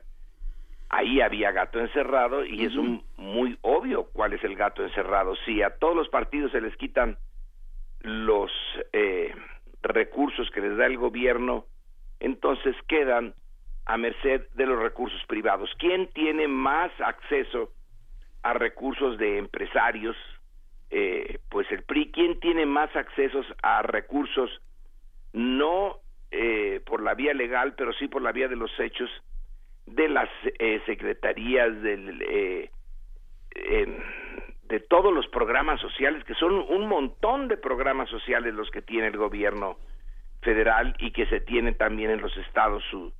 Se replica la, la, la red de estructuras eh, dedicadas que a los eh, niños, que a la tercera edad, etcétera. Todos esos instrumentos pues los tiene el PRI, básicamente.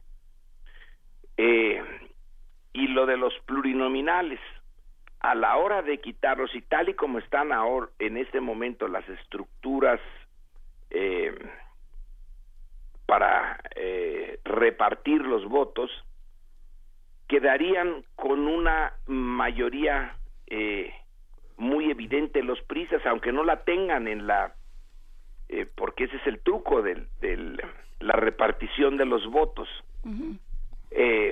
se le da más al que más tiene la idea de los plurinominales es darle un poquito más a los que menos tienen para ir balanceando eh, eh, la carga.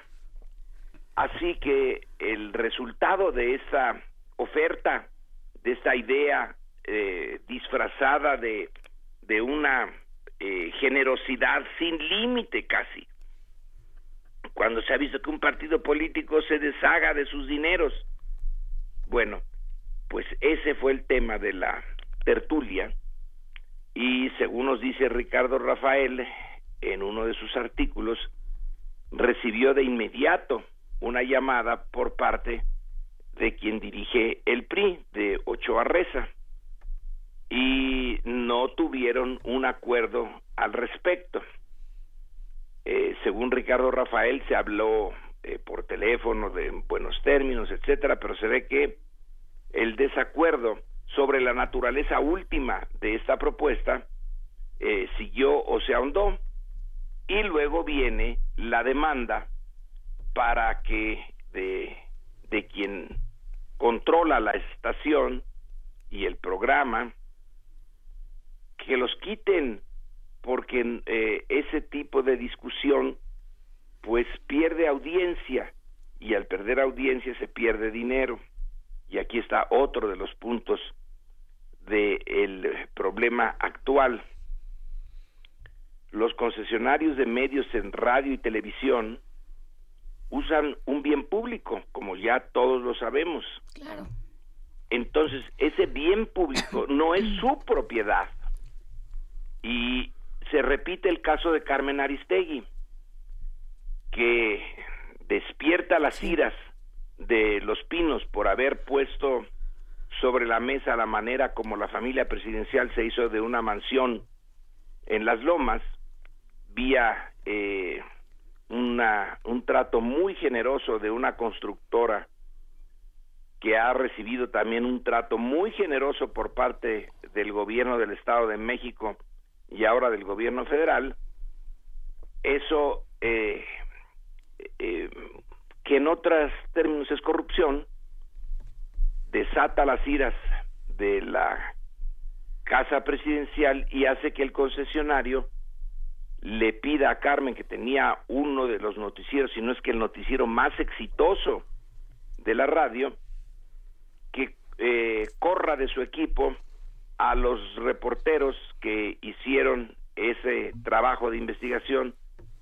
sobre texto de que se retrataron con el logo de la empresa para recibir una computadora encriptada o encriptadora en donde el público podía mandar eh, información pero no quería recibir represalias la computadora encriptaba todo de tal manera que nadie pudiera saber de dónde venía el mensaje y ya los periodistas averiguarían si era cierto, si no era cierto, si valía la pena eh, tratarlo o no tratarlo.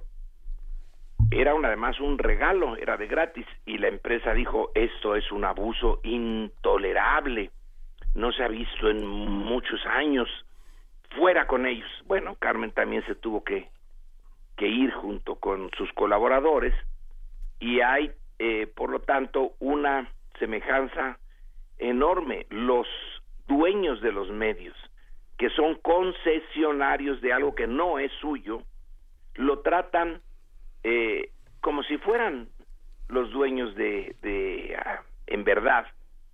Y la función que la concesión se supone que debe de cumplir, que es la de informar y discutir la información sacar la naturaleza que no siempre está en la superficie de los grandes temas, de los grandes problemas nacionales, para usar el título del clásico de Andrés Molina Enríquez, esa es la obligación eh, eso es lo que se espera de los medios, pero los dueños no les gusta eso porque pueden tener represalias. Las represalias son sobre todo que no les den eh, eh, publicidad oficial.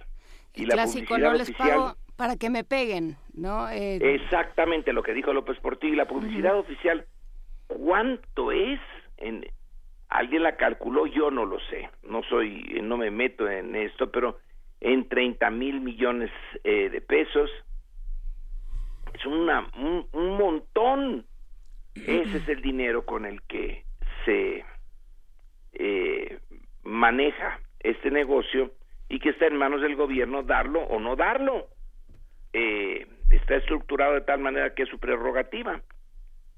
Así que los dueños de los medios pues se asustan con eh, cualquier reacción negativa de quien les puede dar la publicidad del Instituto Mexicano del Seguro Social, del liste de cualquier secretaría, unas eh, eh, propaganda oficial que realmente es deleznable porque la mayor parte no sirve para nada, pero sí transfiere dinero y transfiere control. Y eso es lo que pasó con Curcio, eso es lo que pasa con México eso es lo que está eh, sucediendo en este momento en que ya estamos en la etapa eh, preliminar de lo que va a ser una decisión fundamental para eh, México en lo inmediato y es la elección de 2018. Así que desde las alturas nos mostraron qué es lo que, lo que viene. no se permite en materia de discusión, ya no de información, de discusión de la información. Pero Lorenzo, es, es tristísimo porque es, eh, es una vuelta al pasado, o bueno, una, una permanencia en el pasado muy salvaje. Los medios de comunicación en México eh, sucede, es muy evidente en, en los medios locales, pero está clarísimo también en los medios del centro y en los medios nacionales que sigue siendo profundamente alineada y profundamente priista la, la consigna, ¿no? Y eh, aquí nos podemos dar de santos, de que no lo maten a uno, ¿Sí? Eh, porque es el mismo fenómeno, pero al nivel más bajo, eh, ahí sí es brutal. No solamente es el gobierno el que elimina periodistas. Pero coinciden las informaciones de eh, organizaciones como esa que cité de artículo 19 y otras, en que una buena parte de los desaparecidos o de asesinados que no se han resuelto sus casos, la sospecha es que fueron eh, gentes del, eh, del gobierno, policías, por ejemplo, que fueron por ellos y los mataron o desaparecieron. Entonces la es gradual, pero a la prensa más débil se le cargan más las pulgas, eh, que es la de abajo. A Curcio, bueno, y a María Amparo Casar y a Ricardo Rafael se les va un, eh, un foro, un foro importante, eh, pierden eh, algunos ingresos, eh, no son sus ingresos eh, principales, por lo menos no para María Amparo y para Ricardo Rafael. Es un castigo, digamos, de mediano alcance. Pero para nosotros, los, las audiencias y la ciudadanía, es una pérdida de largo alcance porque tenían mucho mucha audiencia y eh, ayudan o ayudaban a reflexionar sobre temas como estos, lo que parecería a primera vista una actitud de una desprendimiento, magnanimidad, eh, patriotismo, etcétera, del de eh, partido más importante en México, es en realidad una marrullería. Es una manera de posicionarse todavía más, eh, eh, más fuerte, más bien, en un eh, momento en que la opinión pública y eso sí lo, lo sabemos muy bien, porque las varias encuestas que se han hecho sobre la aprobación de este gobierno son muy negativas. Eh, entonces se les ocurrió, y hay que reconocerles que son inteligentes, esta manera de disfrazar una medida política que les ayudaría a mantener su posición predominante a pesar de que tienen el rechazo en la opinión pública, que no se, lo que quieren es que no se traduzca en las urnas. Quitarle recursos a los partidos de oposición, sobre todo a los que tienen, eh, son de más reciente cuño y tienen menos relaciones con el sector privado, que es el que tendría que sustituir los dineros para las campañas, que no da el gobierno, pues bueno, entonces es una maniobra derechito contra la oposición más importante, restándole eh, los recursos que para ellos sí son indispensables, no para el PRI. Así pues, no, no hay que regatearle eh, ingenio al PRI, pues eh, casi 90 años de estar en esto, le ha enseñado muchos trucos pero la discusión pública, sobre todo en un medio como la radio, eh, es fundamental para que el eh, ciudadano que no tiene obligación de estar eh, metido en eso, porque tiene que trabajar, tiene que ganarse la vida, pues se dé cuenta de qué es lo que está detrás de lo aparente. Y eso es lo que se perdió, o una parte de lo que se perdió. Y justamente las organizaciones sociales también tejen, eh, junto con los medios de comunicación, eh, formas de denuncia y de visibilización de cuestiones que no son aceptadas. Pensamos, por ejemplo, comentábamos hace un momento fuera del aire, del aire que se dio entrada a la iniciativa de la alerta de género en la Ciudad de México, sin embargo, en Puebla, en prácticamente todos los diarios que persiguen esta publicidad eh, indiscriminada, se, se, dio una cobertura enorme en primeras planas a la conferencia de prensa que los empresarios hicieron para detener la alerta de género en Puebla, porque les bajaba las, el turismo y la inversión. Mientras que si uno revisa este 30 días atrás, las notas de feminicidios que van cerca de 58 en ese estado no son tomadas en cuenta, ¿no? Y ahí, ahí es donde la discusión en eh, medios que tienen audiencia masiva eh, puede adquirir su pleno, absoluto sentido, porque las organizaciones sociales que también se dan cuenta de eso no tienen necesariamente a su disposición los medios. En cambio, un noticiero que abre discusiones, em, en ese caso una vez a la semana, un jueves, eh, bueno, pues eh, al cerrar esa puerta eh, se cierran muchas cosas, no se resuelven los problemas, se ocultan los problemas. El problema sigue, el feminicidio sigue y, en fin, ocultarlo puede ser que los empresarios del turismo algo logren con eso pero para la sociedad en su conjunto, pues no se logra nada, simplemente se pospone y se prolonga un problema. Pues bien, querido Lorenzo Meyer, hasta aquí nos vamos a quedar esta mañana, pero dentro de 15 días le seguimos porque estas cosas no se acaban. No, no se acaban y se ponen más intensas conforme más se acerque el momento de la campaña electoral. Pues estaremos pues, todos juntos en esto. Gracias, querido Lorenzo. Muy buen día, Lorenzo, gracias. Abrazos.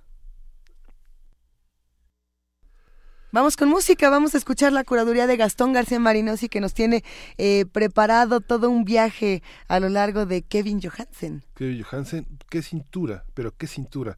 Oh, what a waste, que es esta interpretación que vamos a escuchar en este disco de Miss América, volumen 1 y 2. Venga.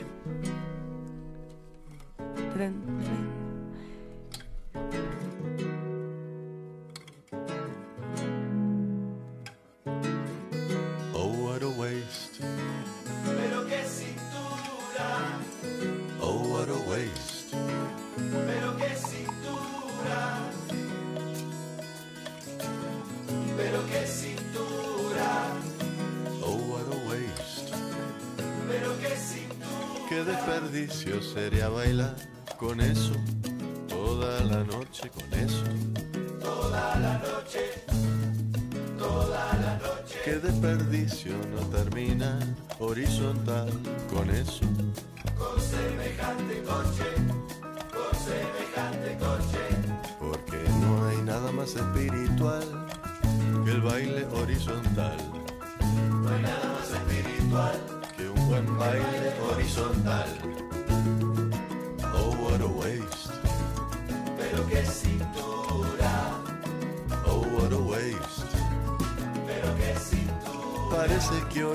el canto de una sirena igual que el Ulises.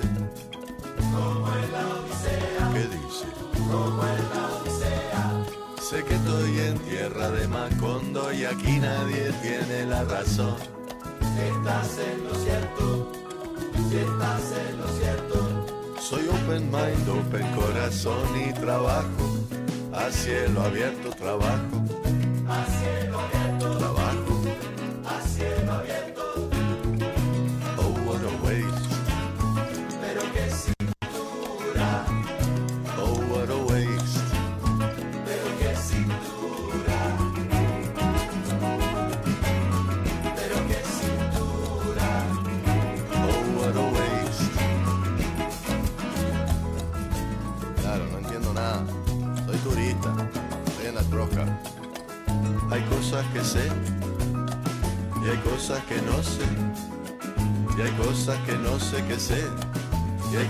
que no sé que no sé.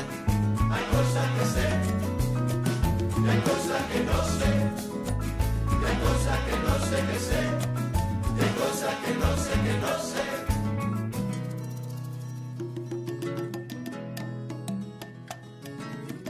No entiendo nada, pero me gusta. Soy turista. Aquí en Barranquilla, en La Troja. La gente me recibe con una sonrisa de oreja a oreja. Yo agradecido, solo quiero bailar. Como tú quieras. ¿Por dónde arrancamos? Vamos. No hay desperdicio si bailamos toda la noche en la troja. No, no hay desperdicio. No, no, no hay desperdicio. No hay ningún desperdicio si bailamos toda la noche aquí apretado y junto en la troja. Apretado en Barranquilla con una sonrisa de oreja a oreja me recibe todo el mundo.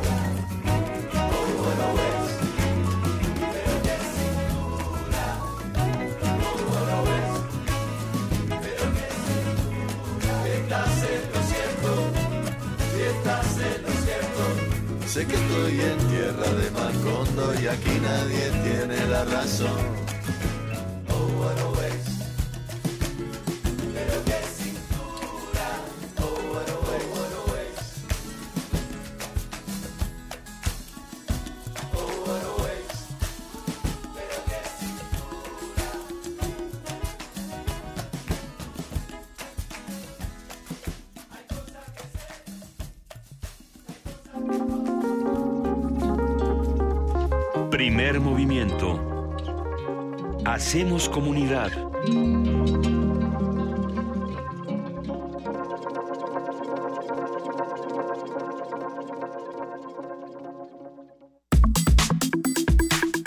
Del día.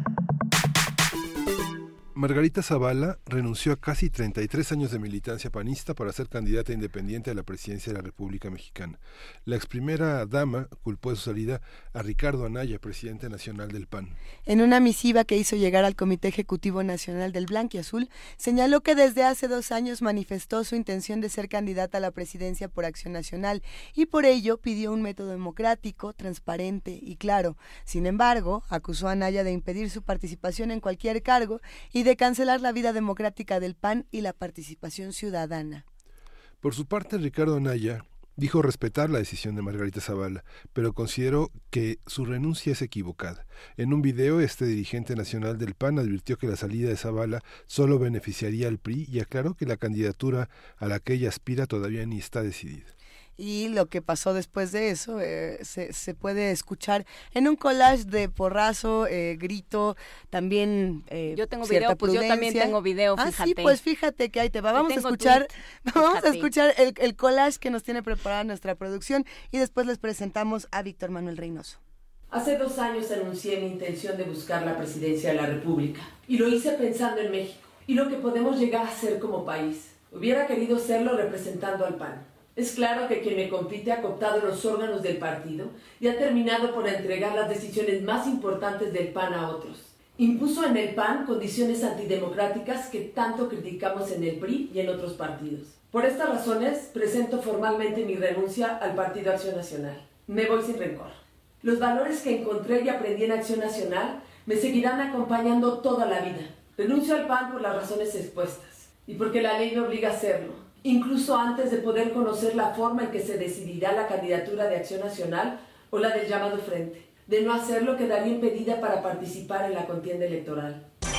Respeto la decisión que hoy ha anunciado Margarita Zavala, pero estoy convencido que es una decisión equivocada, porque la candidatura a la que ella aspiraba no está aún decidida y no podemos modificar los tiempos que están en la ley, ni los del PAN ni los del Frente Ciudadano por México. El plazo para registrar el convenio de coalición, incluyendo el método para elegir a los candidatos, vence hasta el 13 de diciembre. Ahora, si el PRI cree que va a lograr repetir la historia del Estado de México, dividiendo, fragmentando a la oposición, están completamente equivocados.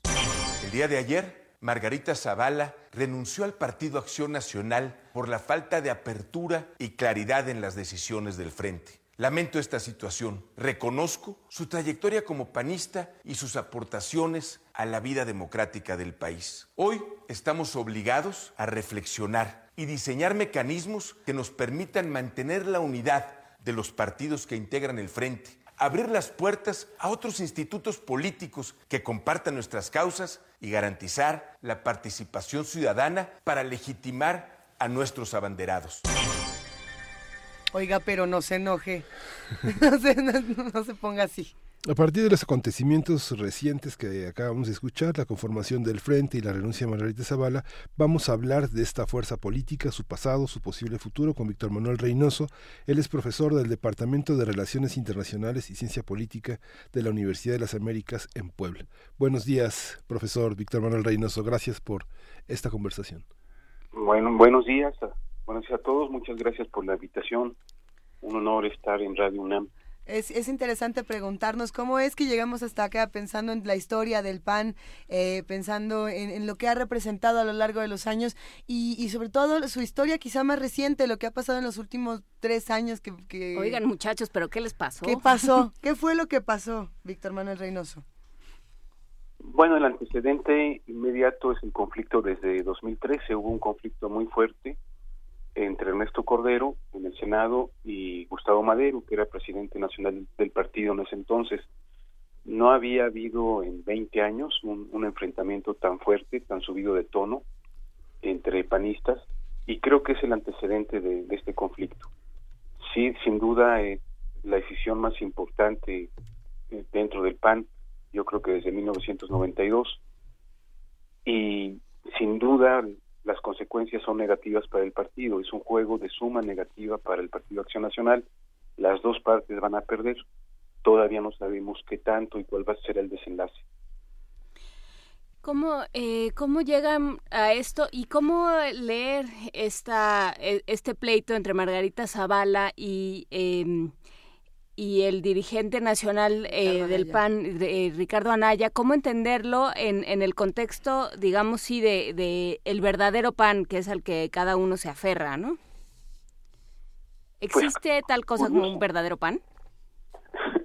Curiosamente ellos no, no han esgrimido tanto la idea del verdadero PAN. Yo creo que, por el lado de Margarita, su argumento es que se le cerraron las puertas para acceder eh, por el lado de, Anaya es que es una manipulación por parte del PRI.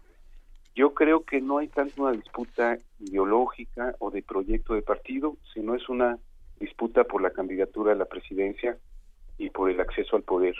Creo que básicamente es eso. ambos tienen trayectoria dentro del PAN, no son panistas nuevos, son panistas con lealtad, conocen al partido, conocen los principios, pero yo creo que la división está en quién va a ser el candidato a la presidencia de la República más que un proyecto de partido. La presencia de Fox y de los amigos de Fox y de cómo conformó un gabinete con unas, una, un conjunto de personas que estaban afiliadas a una a lo que se conoce como una ultraderecha, eh, lo que conocemos como el yunque, no, no fracturó desde entonces esta visión del PAN. En el PAN hay un sentido social también, hay una visión empresarial y hay una visión de país que no, no empezó ayer, empezó con el siglo XX y que hacia finales del siglo XX se empobreció con un autoritarismo que encabezó también Fox y que en la sucesión eh, Felipe Calderón terminó de arruinar en el ejercicio del poder. ¿O no? ¿Qué piensa usted? Sin, duda, en parte, en parte tiene razón, pero yo creo que esta decisión, esta fractura, que es muy importante, eh, poco tiene que ver con Fox. Fox realmente no era un panista comprometido, utilizó al partido como medio, lo cual pues puede ser totalmente legítimo, pero en el caso de Anaya, en el caso de Margarita Zavala, pues prácticamente su vida era era el PAN, ¿no? Su vida política era el PAN. yo creo que es otro tipo de fractura. Tampoco veo yo una cuestión ideológica eh, en la disputa, no veo yo proyectos de nación, proyectos de partido distintos. Más bien yo creo que es lo que comentaba, ¿no? Hay varios que quieren ser candidatos a la presidencia de la República y va a haber una sola candidatura y el problema está por ahí. Pero a ver qué ocurre. Eh, no importa en este momento si nos gusta o no nos gusta la propuesta del PAN, si estamos o no de acuerdo con lo que ha ocurrido hasta este momento, eh, sino qué le pasa a todos los demás partidos, qué le pasa a la sociedad cuando de pronto perdemos los contrapesos, es decir, cuando el PAN tiene una, un, conflicto de este tamaño, cuando estamos viendo que no es el único partido al que le están ocurriendo estas cosas, vemos lo que está pasando en el PRD, vemos lo que está pasando en Morena, vemos lo que pasa en el PRI y vemos lo que pasa con todos los independientes. ¿Qué, qué es lo que nos deja? Entonces para una elección en 2018? ¿Qué panorama nos está pintando un conflicto como este donde los contrapesos se vuelven... Eh, pues inexistentes inexistentes o muchos pesitos eh, muchas pequeñas bolsitas no sé no sé cuéntanos un poco más sobre esto Víctor. Pues bueno sin duda ha señalado un punto importante. Nuestro sistema de partidos está cada vez más fragmentado. Cada vez los partidos grandes son menos grandes. Desde 2000 para acá PRI PAN y PRD no han dejado de perder votos como tendencia. Los partidos pequeños crecen, pero crecen poco. Entonces, estamos eh, ante una fragmentación de las identidades partidarias, de la presencia de los partidos. Y yo creo que sí nos aproximamos a un cambio en el sistema de partidos. Si PRI, PAN y PRD pierden votos continuamente, no pueden estar así en la eternidad. Van a desaparecer algún día o van a dar lugar a otro tipo de partidos. Entonces sí nos enfrentamos a una elección muy fragmentada para el 2018. El PRI va a tener poca, pocos simpatizantes, pocos votos. El PAN, por lo que estamos viendo, también. No sé si el frente, este PAN, PRD, Movimiento Ciudadano, realmente jale votos, realmente concite la voluntad de los ciudadanos. Entonces nos enfrentamos ante a una eh, notable fragmentación eh, Morena es el que parecería, gracias a que tiene un líder muy claro, el menos fragmentado de, de, estos partidos, pero ese va a ser el escenario del 2018, un escenario nuevo en este sentido, de que los partidos grandes están fragmentados. Y bueno, y el asunto con Morena en este momento quizá está un poco eh, diluido en la, en la discusión porque eh, tenemos estas que pesan mucho más eh, en las noticias, pero todo lo que pasó con Monreal, todo lo que está pasando con Sheinbaum, por supuesto después de lo que pasó con, con este sismo y, y, con todo lo que ocurre con la delegación Tlalpan, también hay una serie de controversias bastante fuertes para las elecciones en nuestra ciudad y en nuestro país. serán a lo mejor discusiones que se lleven a cabo el mes que viene. Sí, justamente tiene 20 años de gobernar el PAN, el, PRD en la ciudad. Y en esos 20 años han perdido delegaciones que este que también son resultado de una manera de gobierno, de una decisión que tiene que ver con la concertación a niveles locales. Lo mismo pasó con Calderón, el juego de poder que amplió los horizontes del partido al acercarlo a sectores empresariales que no simpatizaban necesariamente con el PAN y a sectores también del, del desarrollo social, organizaciones sociales que no simpatizaban con el PAN y que fueron conquistadas con prestaciones que fueron conquistando en esa cercanía al gobierno de Felipe Calderón, marcan también una, una pauta distinta, este doctor, que tal vez no se ha estudiado lo suficiente. Un partido en el poder es distinto que un partido en la oposición. La oportunidad de la alternancia le dio al PAN otro juego de poderes y de contrapesos, ¿no? Sí, sin duda el ejercicio del poder desgasta, ha desgastado al PRD, desgastó a Calderón, desgastó al PAN. En el caso de la Ciudad de México, pues es notable la continuidad y, se ha perdido delegaciones, pero frente a, a Morena, básicamente. PAN y PRI no se han podido recuperar en la capital del país. Ahí hay un fenómeno interesante y, sin duda también, bueno, Morena tiene en su interior desgaste, lo del sismo se ha aprovechado para golpear a la delegada de Tlalpan. Va, la, el lugar pues de Morena va a seguir después de que termine este conflicto dentro del PAN. Eh, las críticas a los partidos van a, hacerse fuertes, la crítica hacia López Obrador va a venir fuerte y una vez que cambien de lugar o dejen de ser protagónicos los conflictos del PAN. En fin, estamos ante una elección donde no hay nada para nadie. y algo interesante, una cosa es la elección presidencial y otra cosa van a ser las elecciones estatales, que hay varias el año que entra, las elecciones de diputados, eh, algo que hay que subrayar, por primera vez desde 1933 se van a poder reelegir los diputados y los senadores electos este año. Ahí hay algo menos visible, pero algo importante también. A ver, y, por ahí ya nos escribieron para preguntarnos, por, eh, dentro de todos los conflictos que se están viviendo, ¿qué hacemos, por ejemplo, con la noticia del registro de Marichu y la candidata indígena independiente? Eh, entra en la discusión de alguna manera cuando estamos hablando de los independientes y de las fracturas de, de los partidos, digamos, principales, por así decirlo. Eh, ¿se, ¿Se vuelve parte importante de la discusión pensar en estos independientes, Víctor, o, o podemos dejarlos quizá a un lado? No, desde luego, desde luego que son importantes. Mira, el caso de Marichuy creo que es la única que hasta ahora ha respondido a cierto espíritu de lo que eran los candidatos independientes, gente ajena a la partidocracia. Sin embargo, yo creo que ella va a representar un sector muy muy específico y muy acotado de la sociedad civil.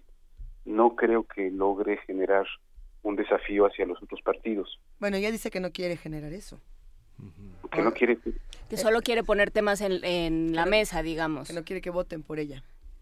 Que su aspiración última no es llegar a la, a la presidencia, sino simplemente intervenir en una discusión y eh, aportar, o sea, digamos, obligar a que la discusión vire hacia ciertos eh, puntos fundamentales. Sí, lo cual es perfectamente legítimo. En términos de políticas públicas, quiere construir agenda quiere aportar a la agenda pública del país. Se me hace que es totalmente legítimo y, positivo. Y los otros candidatos independientes, pues son todos gente con una trayectoria partidaria, no son gente distinta que viene de fuera de los partidos. Entonces, eh, las candidaturas independientes, fuera del caso de Marichuy, lo que son es una oportunidad para que los que no encuentran lugar dentro de su partido puedan tener una candidatura fuera de su partido. El caso de Ríos Peter, Margarita Zavala y el Bronco serían en esta estarían en esta situación, lo cual pues eh, no es del todo negativo, pero no se les ven muchas posibilidades para desafiar a la partidocracia.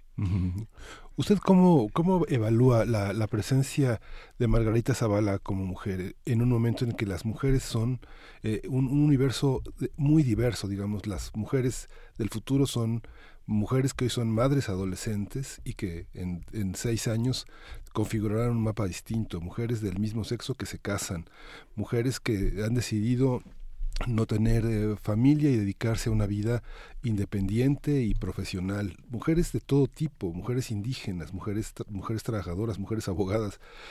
Ya no hay una sola mujer que sea representada, son muchísimas, muchísimos rostros. Margarita Zavala, ¿qué clase de mujer es la que está representando a las mujeres en la política? ¿Qué clase de mujeres? Pues, bueno, una mujer de clase media, o fue de clase media en algún momento, una mujer que, tiene matrimonio, tiene tres hijos, en cierto sentido convencional. En otro sentido, no, es una mujer que estudió, que ha trabajado, que ha ocupado cargos públicos. Digamos, es una mujer de clase media o media alta con un proyecto familiar, pero también con un proyecto profesional propio. Totalmente de acuerdo contigo, el universo de la mujer en México y en el mundo es muy diverso. Y Margarita es eso, es creo que una mujer que compagina su vida matrimonial exitosa, hasta donde podemos ver, una vida familiar exitosa, con una vida profesional exitosa también. Ella ha podido equilibrar estos aspectos. Pero creo que eh, creo que es más interesante preguntar qué pasa con el frente, qué, qué, cómo viene a romper y cómo viene a ser de alguna manera la piedra de toque de un PAN que ya venía desgastándose con una serie de tensiones internas eh, y por supuesto el PRD. Eh, cómo viene a romper eh, la idea del Frente Amplio y cómo deja a los a los votantes en una en, un estado de extrañeza muy particular, digamos, frente al 2018. Bueno, sin duda esa es una de las preguntas centrales. ¿Qué va a pasar con el Frente? Eh, no sé qué le aporten al PAN, el PRD y Movimiento Ciudadano. No sé si logren construir una alianza atractiva una agenda que una a los ciudadanos y no que los divida. Sin duda muchos votantes del PAN, al ver que va junto con el PRD, no les va a gustar, van a dejar de lado la alianza. Muchos votantes del PRD no les va a gustar que, su partido vaya con el PAN. Habrá otros que sumen. Yo creo que depende de la agenda, ¿no? Si, si los tres partidos logran presentarnos una agenda concreta, convincente, que superen sus diferencias podrán concitar, podrán generar votos ciudadanos. Algo muy importante en torno a esto fue hace siete años cuando Manuel Camacho propuso unir al PAN y al PRD y a otros partidos en elecciones estatales, elecciones de gobernador, con un punto muy específico en la agenda, sacar al PRI del poder en estados donde el PRI no había no había perdido, no había habido alternancia yo creo que ese punto de la agenda ya no es suficiente. Ya no se trata simplemente de quitar al PRI para poner a otros. Necesitamos agendas, proyectos de gobierno mucho más específicos. Y algo muy importante en torno a tu pregunta, creo que ninguno de estos partidos que hicieron alianza en 2010, que ganaron la elección de gobernador en Oaxaca, Puebla y Sinaloa, ninguno nos ha presentado resultados positivos. Queremos llegar a la presidencia porque nuestros gobiernos en Oaxaca, Puebla y Sinaloa tuvieron estos logros, se realizaron estos proyectos y queremos llevar esos mismos proyectos a la presidencia de la República. No he escuchado yo argumentos por ese lado, entonces creo que, tu pregunta es central para la elección del 2018. Si este frente va a lograr atraer votos ciudadanos y solo lo va a hacer si nos presenta una agenda un proyecto claro y convincente. Pues vamos a tener que seguir haciéndonos todas estas preguntas. Víctor Manuel Reynoso, profesor del Departamento de Relaciones Internacionales y Ciencia Política de la Universidad de las Américas Puebla. Eh, te mandamos un gran abrazo. Gracias por compartir con nosotros esta mañana. Igualmente un abrazo y gracias por la oportunidad. Muchas preguntas se quedan por acá. Nosotros vamos a seguir haciendo comunidad y trataremos de responderlas. Primer movimiento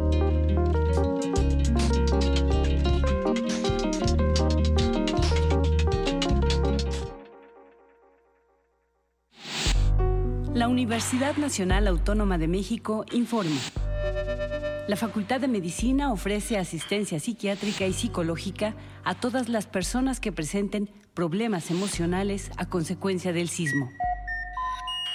Las personas que deseen una valoración, favor de presentarse a partir del sábado 23 de septiembre en el Departamento de Psiquiatría y Salud Mental, ubicado en el circuito exterior de Ciudad Universitaria. El horario de atención es de 10 de la mañana a 6 de la tarde. Informes a los teléfonos 5623 2291 y 5623 2127. Universidad Nacional Autónoma de México. La Universidad de la Nación.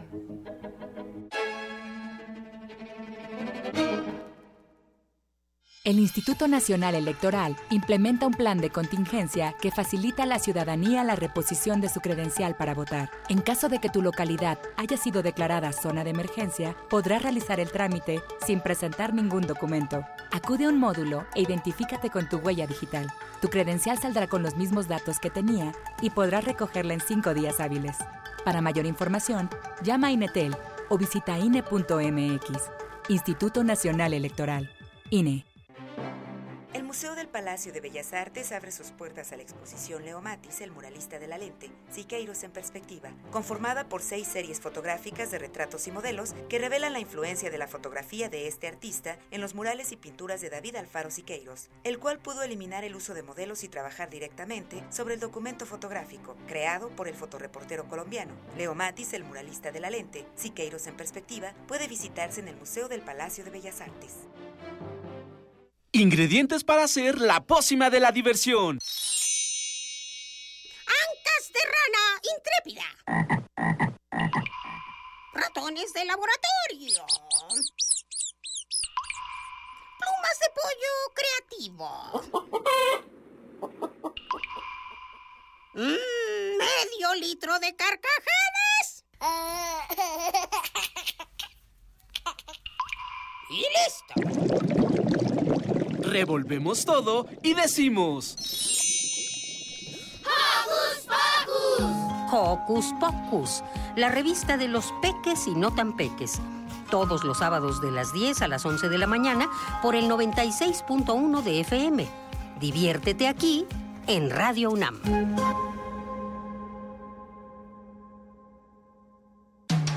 Búscanos en redes sociales, en Facebook como Primer Movimiento UNAM y en Twitter como P Movimiento o escríbenos un correo a primermovimientounam@gmail.com. Hagamos comunidad.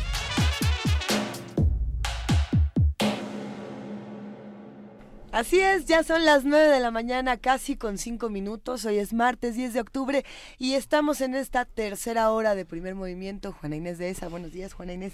Buenos días, aquí seguimos. Aquí seguimos, aquí seguimos, Miguel Ángel Quemain, buenos, buenos días. Luisa. Y pues estamos aquí platicando de muchas cosas fuera del aire, de lo de lo uh, crítico que está el asunto en el PAN, de, de, lo relevante que puede ser para la historia de nuestro país eh, una elección como la del 2018, de lo que significan las revoluciones según la astronomía, todo lo que pasa cuando nos vamos sí. a un pequeñito corte, ¿verdad? Sí. Sí, sí. Es, es interesante. Es otro programa. Es otro programa, pero bueno, tratamos, tratemos de hacer comunidad entre todos y, y, de construir un programa distinto.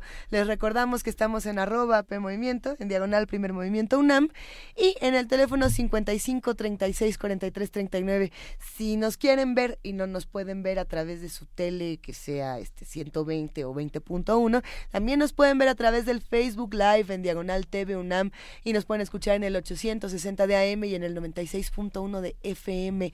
Más discusiones por acá, más temas eh, polémicos. Bueno, el de la revolución a mí me tiene muy entusiasmada. Ahorita les vamos a ir contando por qué. Pero antes, vámonos a poesía necesaria.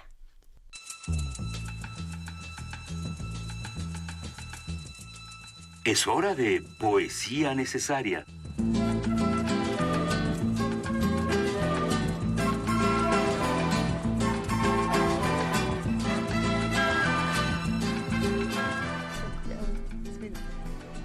Miguel Ángel Quemain ha llegado el momento de poesía necesaria. Sí. Juana Inés, ¿es tu turno?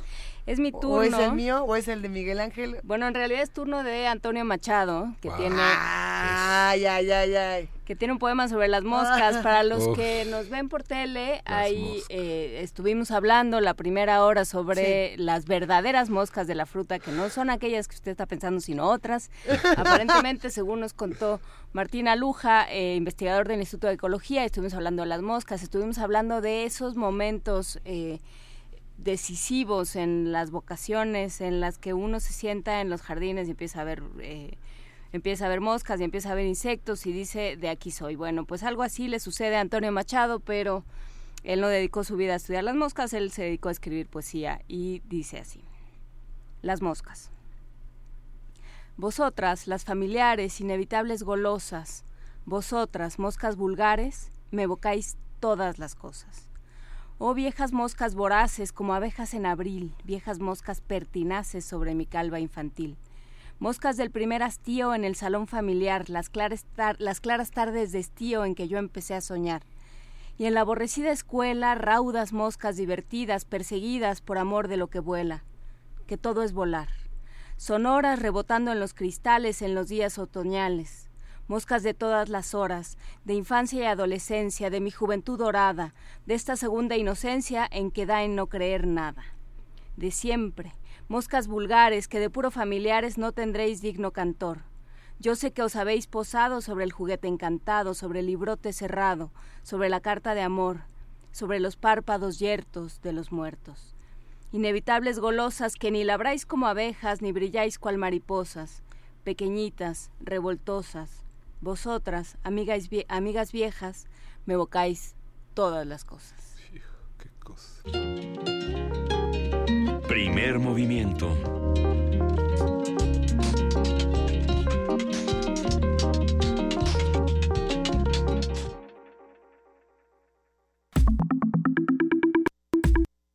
La mesa del día. La palabra revolución tiene su origen en los antiguos conocimientos astronómicos y hace alusión a ciclos cósmicos que se reinician cada cierto tiempo. El concepto de revolución puede entenderse como levantamiento o sublevación popular, un cambio profundo, generalmente violento en las estructuras políticas y socioeconómicas de una comunidad nacional. Esto era lo que estábamos platicando fuera del aire, una revolución según la, astronomía. Eh, por ejemplo, es cuando eh, la Tierra le da la vuelta al Sol. Al sol. Al sol. No, no, no crean que iba a decir yo. Es que me iba a poner a hablar del planeta, no, pero no, no es el punto. Cuando se cumple un ciclo, se cumple un año y ese año es una revolución, si estamos entendiendo correctamente. Y por tanto, estas revoluciones serían eh, regresar al origen o tratar de generar un cambio, cerrar un ciclo para volver a empezar. Más o menos por ahí vamos. Del 12 al 21 de octubre, el Colegio Nacional realizará el segundo encuentro Libertad por el Saber con el tema tiempo de revoluciones, en el que se darán cita más de 70 expertos de las ciencias sociales, humanidades, cultura y ciencia, quienes analizarán las revoluciones en la historia de nuestro país desde una perspectiva comparativa. A través de mesas redondas, conferencias, simposios, seminarios y el tema de las revoluciones será discutido desde los puntos de vista de la historia, la antropología, lingüística, música, artes, biología, salud, entre otras muchas áreas. Y bueno, nos da muchísimo gusto darle la bienvenida a esta conversación. Antonio Lascano, él es biólogo y ustedes lo conocen muy bien porque se ha encargado durante muchísimos años de, de hacer una tarea desde el punto de vista de muchos de nosotros fundamental para la divulgación científica. Antonio Lascano, buenos días, ¿cómo estás? ¿Qué tal? ¿Cómo estamos, María Inés? Buenos días. Qué gusto escucharte. A ver, por acá te saludamos Miguel Ángel Quemain, Luis Iglesias, Juana Inés de esa y un grupo de, admiradores eh, de tu trabajo que nos interesa mucho el tema de las revoluciones y también, por supuesto, el tema de la revolución científica. ¿Cómo entramos a este asunto, querido Antonio Lascano? Bueno, lo primero que habría que decir es que efectivamente, como tú mencionabas, el concepto, el término original de revolución se refiere a los giros de los planetas en torno al Sol. Es el título, de hecho, de la obra de Copérnico. Sí. Pero con el tiempo le hemos dado distintos significados y no todas las revoluciones transcurren con la misma rapidez. Eso es algo que hay que insistir mucho. Por ejemplo, eh, cuando uno reflexiona, estamos en el 2017, uno puede decir, bueno, es el centenario de la revolución bolchevique, pero en realidad la, eh, las revoluciones en Rusia tienen una cierta continuidad hasta llegar al Estado bolchevique. Hay el libro de un espléndido eh, historiador y muy buen escritor eh, inglés, Orlando Figues, que habla de la revolución en Rusia de 1891 a 1917, porque fue un periodo muy turbulento y es difícil marcar una línea precisa en cuanto será un comienza un movimiento social muy brusco y cuando será otro. Se sobreponen, por ejemplo, las, eh, los cambios de los mencheviques con los cambios de los bolcheviques. Y en el caso de México es lo mismo, los historiadores coinciden en que son muchas revoluciones. Hay revoluciones muy rápidas, por ejemplo, la que se da con la publicación del libro de Charles Darwin en 1859, pero ya se estaba gestando un ambiente muy favorable a la teoría de la evolución. Y, por ejemplo, como lo sabemos en México de manera trágica, las placas continentales se mueven, basta ver un mapa eh, del planeta para darse cuenta cómo Brasil parece encajar muy bien en el África. Y eso nos habla del movimiento de las placas continentales, pero eso que el concepto fue una revolución extraordinaria en las ciencias físicas, en las ciencias planetarias, en realidad tomó mucho tiempo para ser aceptado. Entonces hay revoluciones rápidas, hay revoluciones lentas y no todas las revoluciones son necesariamente violentas. Eh, algunas con una eh, virulencia brutal, como la revolución bolchevique, para poner un ejemplo concreto, otras, eh, digamos, muy intensas intelectualmente, pero sin decesos que lamentar, como las revoluciones científicas. Lo cierto es que después de una revolución, y, hablando por ejemplo de las científicas, Antonio, eh, está esta frase de Thomas Kuhn, ¿no? Después de una revolución los científicos trabajan en un mundo diferente. Eh, no vuelve a ser igual eh, la manera en la que abordamos el conocimiento, la manera en la que nos conducimos por el mundo. ¿Qué nos pasa después de una revolución? Bueno, a mí eso es algo que, por cierto, me ha llamado mucho la atención en el caso de la ciencia. Mira, eh, cuando se propone el modelo de la doble hélice del DNA, que todos reconocemos que fue un cambio brutal, radical en nuestra concepción, no solo de las estructuras subcelulares, sino también de la de nuestra visión de la biología, algunos de los grandes, grandes genetistas de la época, como Hermann Müller, les tomó más de un año leer el artículo donde se había publicado esto. Claro, una vez que lo leyó, cambió totalmente su percepción, pero fue muy lenta en ese caso la aceptación de, la idea de la doble hélice del DNA, que además tenía una serie de antecedentes intelectuales muy importantes.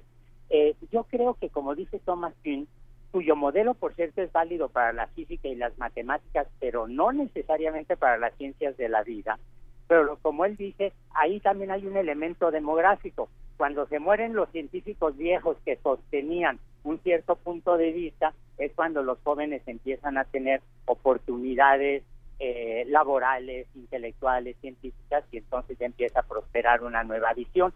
Pero luego también lo que la historia demuestra es que uno regresa a los viejos conceptos, porque no necesariamente todos ellos son desechables, ¿no?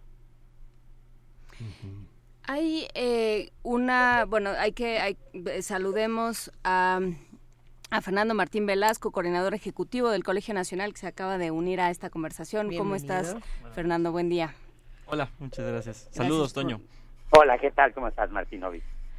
Eh, hay que hay que preguntarse eh, también cómo, cómo hay una correlación o cómo hay ciertas revoluciones en la ciencia que generan círculos concéntricos que llegan hasta, hasta la política o, o las, los movimientos sociales y también sucede al revés. ¿Cómo, cómo se van alimentando estas revoluciones de ciencia y de, eh, de aquello que eh, llamamos la vida en sociedad? Mira, si me permites un ejemplo concretísimo sería la teoría de la evolución. En 1859 Darwin publica su libro El origen de las especies y contra lo que la gente cree, en el medio inglés no fue tan rechazado, ni siquiera por la iglesia o las iglesias protestantes. ¿eh? Algunos de ellos lo aceptaron con mucha naturalidad porque ya se estaba gestando una conciencia de que, de que las cosas evolucionan. Uno lea a los literatos de la época, por ejemplo Charles Dickens. Charles Dickens no solamente escribe David Copperfield, también escribe eh, cosas sobre los cambios sociales y tiene un texto maravilloso sobre qué pasaría si uno se encuentra un dinosaurio caminando por la calle. Eh, pero al mismo tiempo, por ejemplo, en Rusia, en el imperio ruso, la idea de la evolución rápidamente es adoptada por eh, la eh, inteligencia, ¿no? Por los científicos, por los filósofos más radicales, eh, muchos sociólogos de izquierda, muchos políticos, Plejano, Kropotkin, eh, aceptan la idea de la, de la evolución. Y, por ejemplo, hay unos textos de Lenin, si me permiten citarlo, no es mi personaje favorito, desde luego, pero hay unos textos de Lenin donde dice que el socialismo y la visión comunista de la sociedad es la continuación natural de las ideas de Darwin, con lo cual está citando de hecho o está continuando con una frase que ya Marx y Engels habían intercambiado. Entonces, en ese caso, la visión evolutiva de la naturaleza se convierte en una bandera, en un grito de batalla de la izquierda en el imperio ruso. tanto es así que se incorpora de una manera a veces muy, muy eh, violenta, muy forzada en un esquema del materialismo dialéctico y del materialismo eh, económico en general, ¿no? En el caso de México pasa una cosa equivalente. Eh, las ideas de Darwin llegan a México después de las guerras de reforma y los liberales la tomaron con una eh, eh, con un entusiasmo notable. Como la Iglesia Católica era la gran derrotada en estas guerras, lo sigue siendo, bueno, pues de manera natural la, eh, la idea de la evolución empezó a prosperar en México. Entonces tienes esta relación muy compleja, no simple, pero absolutamente fascinante de cómo una idea científica se alimenta de los cambios sociales y viceversa, ¿no? Estas, estas discusiones, por ejemplo, las podrán escuchar el miércoles 18 de octubre a las 4 de la tarde en la conferencia de Antonio Lascano y después de 1859. ¿Qué ocurrió? Y pensando en estas revoluciones científicas, también podemos pensar en otras, Fernando Martín Velasco, podemos pensar en las revoluciones de la salud, en las revoluciones sociales, en todo lo que ha ocurrido que, que nos regresa en cierta manera al origen y nos reconfigura para otra cosa. Eh, ¿Qué tantas cosas vamos a discutir en tiempo de revoluciones? Cuéntanos un poco más. Bueno, tiempos de revoluciones, eh, habrá una, una, serie de mesas, también se, tratará el tiempo, la gran revolución que tuvo las ciencias de la salud en el siglo XX.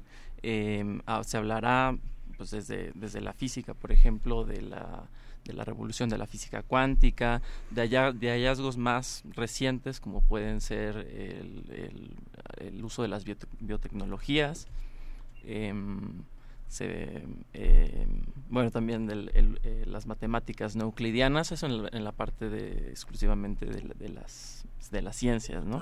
En, en, el área de las artes, pues también todo, todo lo que las revoluciones del, sociales del siglo XX produjeron en el campo de las artes.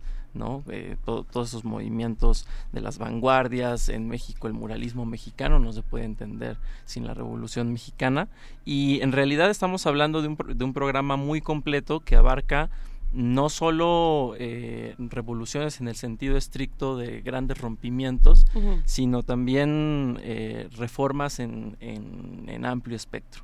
Pero ahí volvemos al, al mismo pleito, pleito, debate, discusión eh, enriquecedora, en la que algunos dicen, bueno, es que las ciencias van por este lado y las humanidades por este otro, y por tanto están las revoluciones científicas y luego están las revoluciones de las humanidades.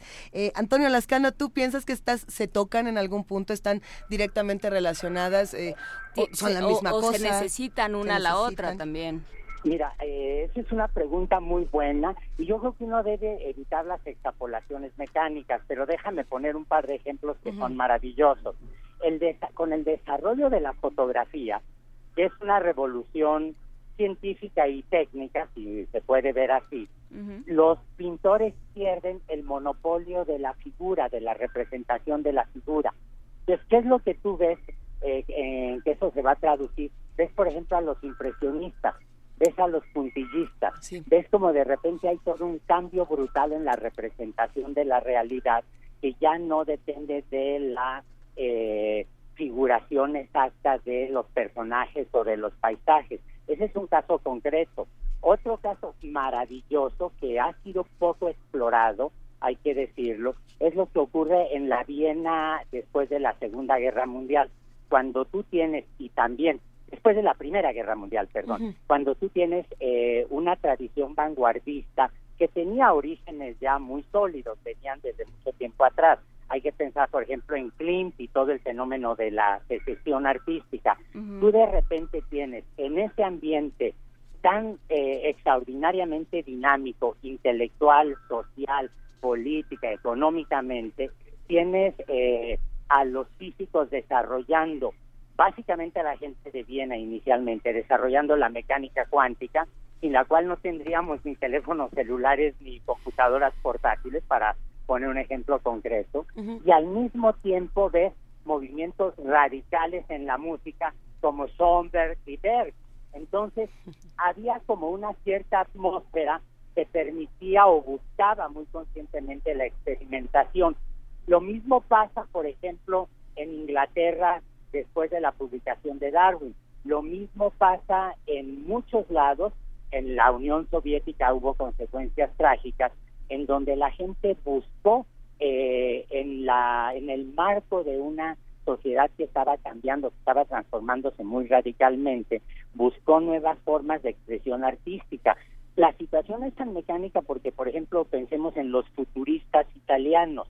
Los futuristas italianos, que son eh, un grupo de artistas de una vanguardia extraordinaria. Un tal Marinetti. Eh, italiano, se ponen muchos de ellos, eh, se acomodan a la sombra del fascismo. En el caso soviético, muchos de ellos, o los que son sus, eh, digamos, representantes equivalentes en la Unión Soviética, están del lado bolchevique y desarrollan movimientos de una audacia pictórica, musical, absolutamente extraordinaria. Pero sí, yo creo que sí hay atmósferas sociales que de repente prohijan, promueven, eh, fomentan, catalizan la experimentación en muchos en muchas áreas. Lo que pasa es que no todas las disciplinas tienen la misma rapidez de cambio y no todas van al mismo ritmo, ¿no? Claro. ¿Cómo, ¿Cómo estas discusiones afectan el trabajo del Colegio Nacional, Fernando? ¿Qué, ¿Qué hallazgos nuevos tienen? ¿Qué dificultades también encuentran cuando tienen que mezclar eh, tantas revoluciones, tantos conceptos, tantos grandes eh, académicos que andan por ahí dando mucho pleito para bien de los bueno, buenos? una de, la, de las particularidades del Colegio Nacional es que eh, es de las pocas instituciones que amalgama de de forma tan orgánica y aparte también tan compacta un gran número de disciplinas distintas, ¿no? actualmente la, la, universidad, pues, eh, o la mayoría de las universidades se dividen en eh, departamentos de de especialización, pequeños centros de investigación. Y el Colegio Nacional, hoy que está tan en boga esto de los de la interdisciplinariedad y la multidisciplina, el Colegio Nacional lleva una larga tradición desde 1943 reuniendo intelectuales de todas las áreas del conocimiento que aparte conviven cotidianamente y entonces eso permite eh, construir este tipo de programas en los cuales un, un, solo tema es discutido de forma eh, multidisciplinar pero de forma también orgánica, ¿no? Entonces no se convierte como en, en islas de, de, especialización, sino permite atacar pues eh, algo tan, tan trascendental como en este caso era los 100 años de la Revolución de Octubre eh, tratarlo desde todos los temas posibles y desde un amplio espectro histórico. A ver, pero ¿cómo funciona planear ah, un, encuentro como este? estás tú sentado y dices, ay, a ver, hablemos de revolución. No es una tarea sencilla. ¿Con cuántos académicos intelectuales, eh, seres interesados por el conocimiento te tienes que sentar y tienen que empezar a decir, a ver, ¿cómo lo construimos? ¿Cómo, cómo cambiamos las discusiones? Pues, pues que nos diga Toño si les contamos los secretos, Toño. ¿Se puede, Toño? Mira, este, ya que Martín está abriendo el telón, eh, se pueden decir cosas como la siguiente. En, en una sesión del, del Consejo del Colegio Nacional se discutió que este año también se cumplen eh, 500, eh, 500 eh, años, eh, medio milenio, de la tesis de Wittenberg, de Lutero, pega en las puertas de la catedral y que inician el proceso de la reforma como tal, la reforma eh, protestante. Bueno, allí hubo una serie de consecuencias que todos conocemos en términos teológicos, sociales, eh, políticos, económicos, eh, se desencadenan una serie de guerras feroces, pero también, por ejemplo, en el seno del cristianismo será un cambio absolutamente extraordinario porque la reforma protestante coincide con el desarrollo, el invento y el desarrollo de la imprenta. Esto va a hacer que ahora todo el mundo pueda tener Biblias en los lenguajes, en las lenguas eh, vernáculas, en la lengua de cada país, de cada región, con lo cual la Iglesia Católica pierde eh, el monopolio de la interpretación de los textos sagrados para los cristianos. Bueno, esto se va traduciendo una multiplicación de iglesias, se va traduciendo un enriquecimiento de las discusiones teológicas, pero también va a llevar, por ejemplo, a cambios que eh, tarde o temprano eh, cuajan en el concilio de Trento con la contrarreforma. Entonces ahí tienes un cambio teológico extraordinario que tiene consecuencias artísticas. El barroco no existiría con eh, la intensidad que se ve en por, ejemplo en México, sin el concilio de Trento, pero también no hubiéramos tenido a un músico como Juan Sebastián Bach componiendo el tipo de cosas que, que produjo en ausencia de la, de la reforma. Eh, no hubiéramos tenido, por ejemplo, el desarrollo de la leyenda negra que mancha la reputación histórica de las culturas católicas e hispanoparlantes, no hubiéramos tenido tantas hogueras de la Inquisición prendidas por todos lados y no hubiéramos tenido, por ejemplo, algunos mitos como el de que la ciencia moderna se desarrolló gracias a la ética protestante, lo cual no es tan simplista ni tan cierto. Entonces, eh, a veces las consecuencias generan eh, olas, maremotos, cuyo efecto se deja ver solo con la perspectiva histórica. Esto comenzó con el comentario de un amigo, un colega del Colegio Nacional, eh, que insistió en que había que revisar las consecuencias de la reforma protestante ¿Y, de repente el resultado fue una sesión absolutamente maravillosa donde vamos a tener desde discusiones en términos legales, religiosos, lingüísticos, eh, musicales y científicos. No, bueno, es que, a ver, eh, eh, deberían de poner una cámara escondida, un periscope para escuchar este tipo de discusiones. Eh, cuando lo escuchamos parece que esto es como un, juego de los avalorios donde tenemos, vamos saltando de una cosa a la otra y todo se conecta de una manera maravillosa, que es el asunto de la transdisciplina, como bien dices, Fernando Martín. y pensar en todas estas cosas nos hace a lo mejor también cuestionar por qué muchas de estas revoluciones vienen acompañadas de de consecuencias violentas, ¿no? Por ejemplo, muchas revoluciones tecnológicas o muchas revoluciones eh, científicas en algunos casos. Eh, la culpa no es de la ciencia, sino del que la aplica. ¿eh? No, estamos diciendo que la ciencia sea la culpable. Pero cómo se va a abordar también esta otra parte de, de la violencia en estas revoluciones o de las consecuencias duras que se han tenido. Por supuesto, la, la, violencia revolucionaria. bueno, hay, hay, un, hay un largo programa sobre eh, las revoluciones violentas, las revoluciones históricas. Eh, eh, se abordará no solo la revolución mexicana, no solo la, revolución rusa, sino las revoluciones a nivel continental en América Latina, la implicación que tuvo, por ejemplo, la revolución francesa a lo largo de los distintos continentes eh, y bueno, finalmente eh, no hay que olvidar que los procesos sociales, eh, ya lo, bueno, lo decía Marx, a lo mejor a Toño no le gustará, pero decía que el, que el capital se abría paso a lo largo, a lo largo de los continentes a través del uso de la violencia.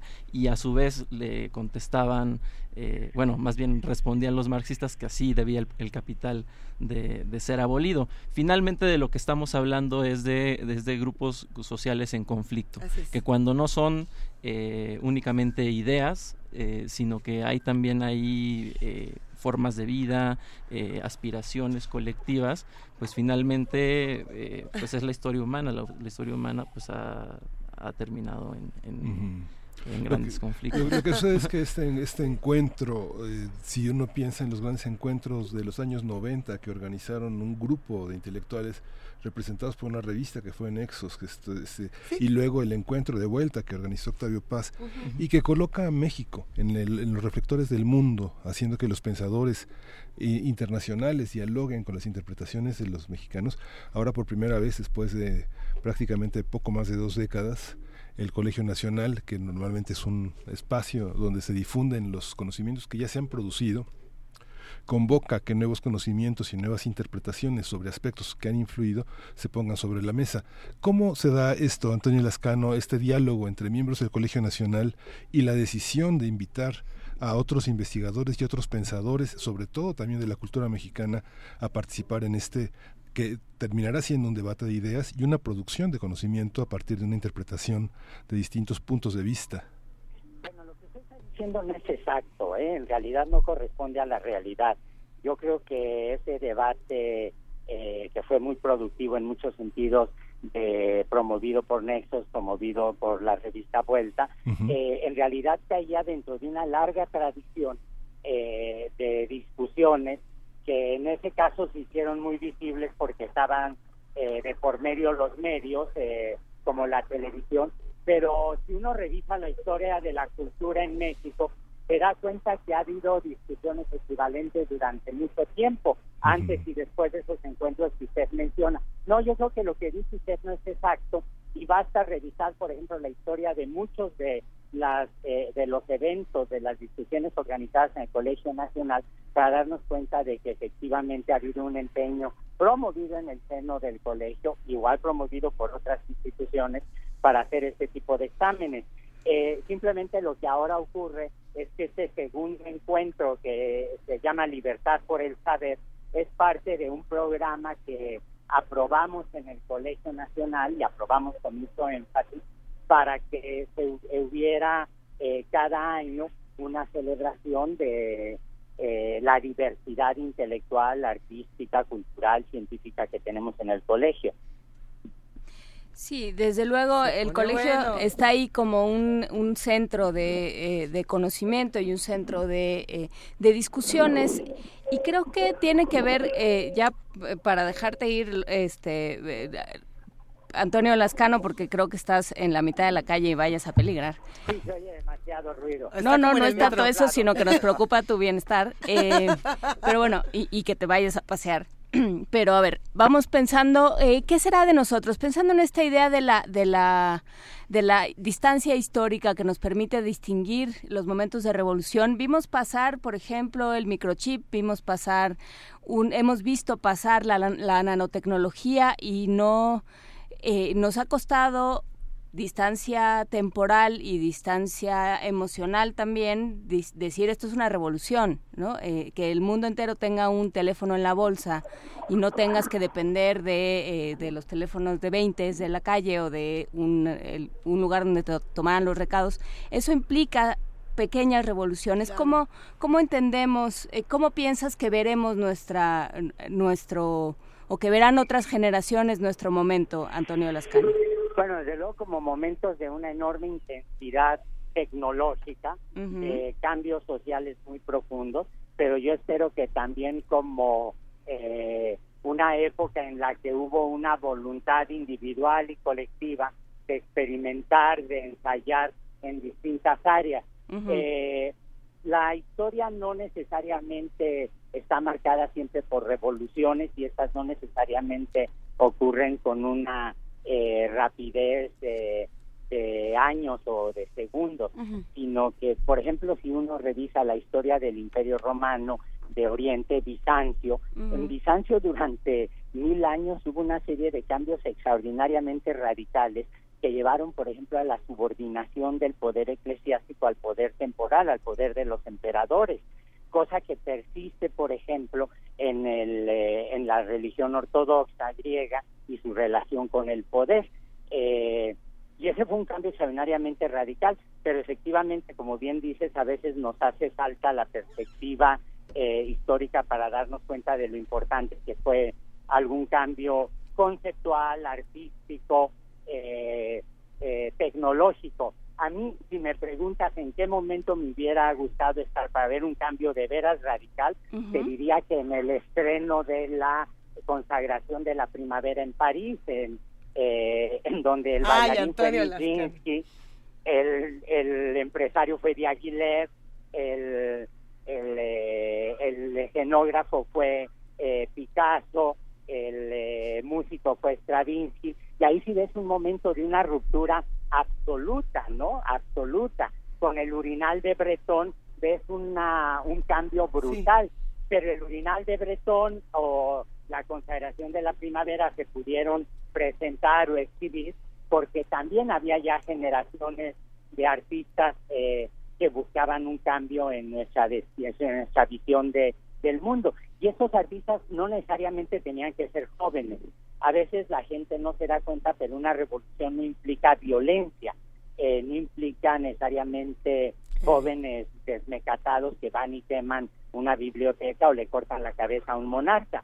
Eh, una revolución extraordinaria es la que resulta de la obra de Charles Darwin, que era para los eh, el, en el contexto de la época un anciano venerable que desde una casa de campo de la clase media alta inglesa nos cambia radicalmente la visión de la vida.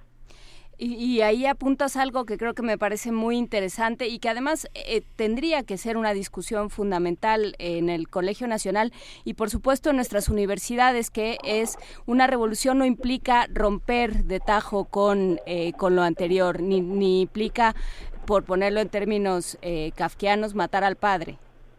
Así es, a veces hay que matar a la madre también.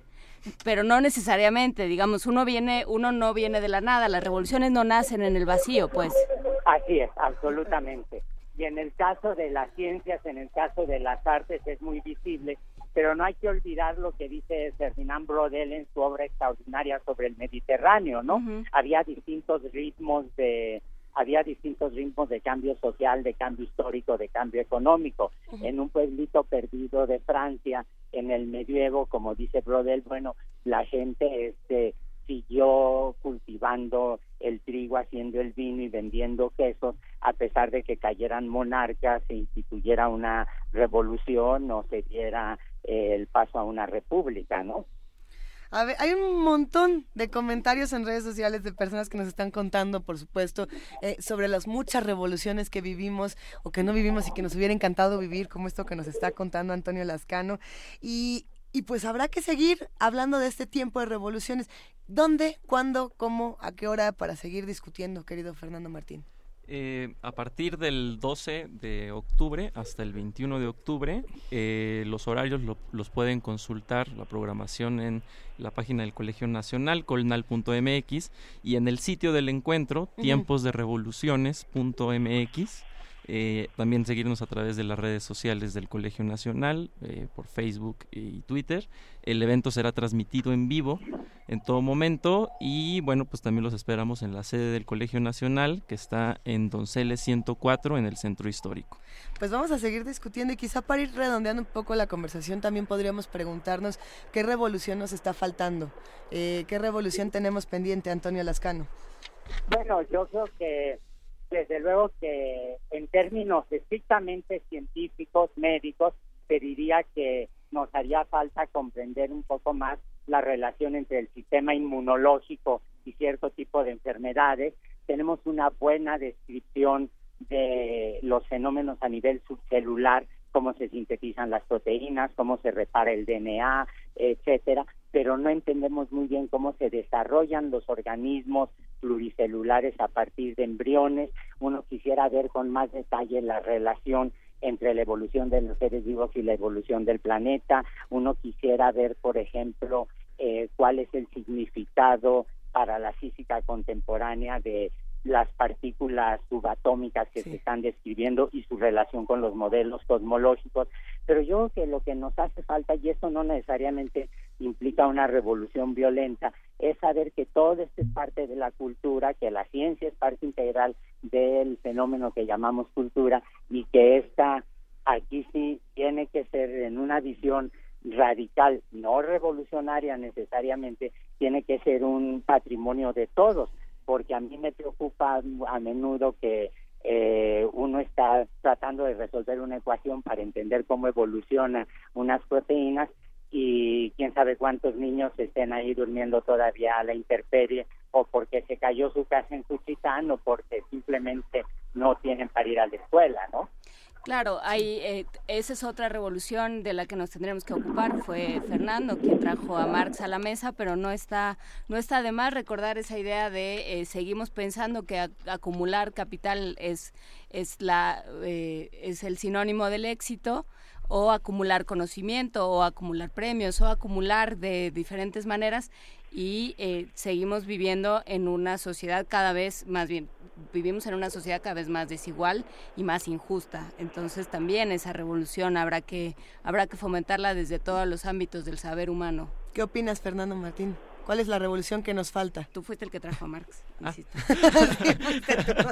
bueno, pues lo que pasa es que no, no, no, está, no está de más retomarlo como desde la, desde la discusión contemporánea, precisamente el, el, ante lo que se fue considerado el fracaso del marxismo, eh, hoy regresa como una especie eh, de, de, necesidad ante la, ante la premiante desigualdad que vive el mundo, ante la crisis ambiental en la cual nos encontramos, y no es que hoy el mundo eh, tenga una necesidad eh, de recobrar los, los, viejos modelos, ni mucho menos, pero sí un momento de hacer como una especie de pausa y entonces eh, decir, bueno, si el siglo XX fue el siglo, ese siglo en el que el pensamiento se volcó, a lo mejor de manera irracional, eh, hacia la transformación del mundo, entonces poder hacer esa pausa y decir, espera, eh, primero vamos a, o podemos reflexionar sobre lo que eso significó, sobre esa experiencia histórica,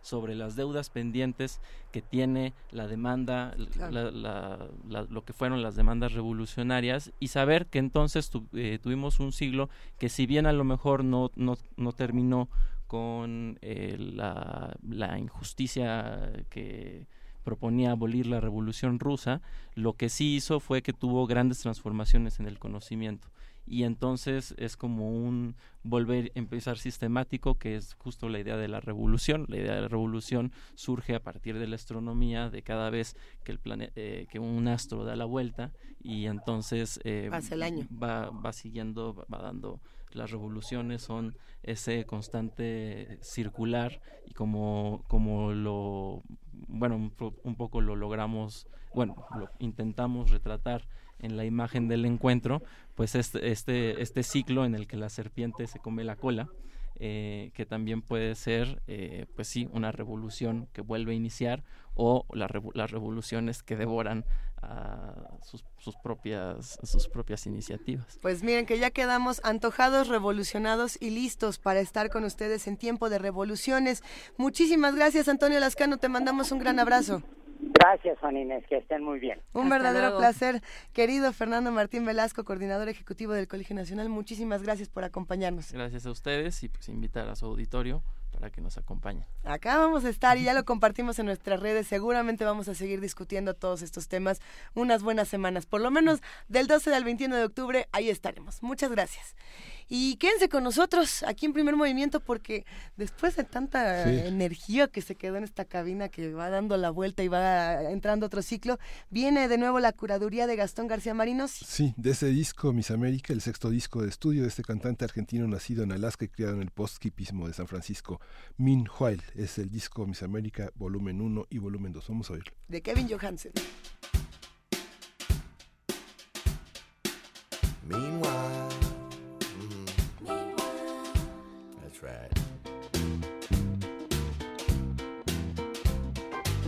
Maybe you're looking too much at my face. Maybe you're looking in the wrong, wrong place. Maybe if you took a look underneath, there might be something you wouldn't believe. Love's like a roller coaster in the dark. Just close your eyes, baby, take a deep breath and jump in. Take a look inside me. Maybe you're looking too much at my shoes. Maybe you should change your point of view. Maybe if you took a look inside, there might be something you'd be surprised. Yeah, nicely surprised. Love makes the caterpillar butterfly. Just close your eyes, baby, take a deep breath and jump in. Take a look inside me. So they tell me that everybody says you're having a ball.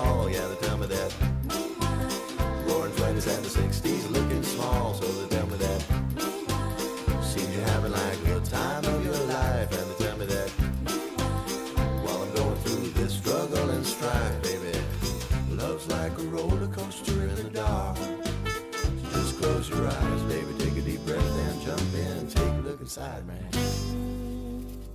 And you might see something.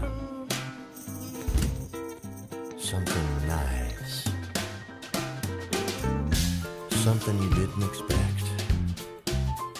Because surprises can be really nice sometimes. Yeah, I know. I know they can be ugly too, but when they're nice. Just close your eyes, take a deep breath and jump in. Please don't laugh.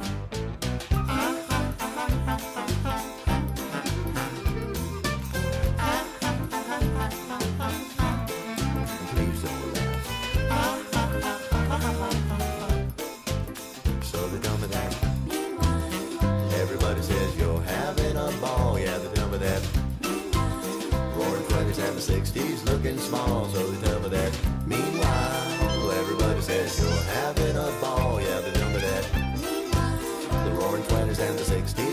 60s looking small. Yeah, they me that. Meanwhile, meanwhile, meanwhile, you mean, you mean, so mean. Wow, wow, so mean. You're having so much fun. Wow. You mean while you're having a ball. So mean. You're so mean while. See what I mean? I'm struggling with this strife. This life. You're my wife.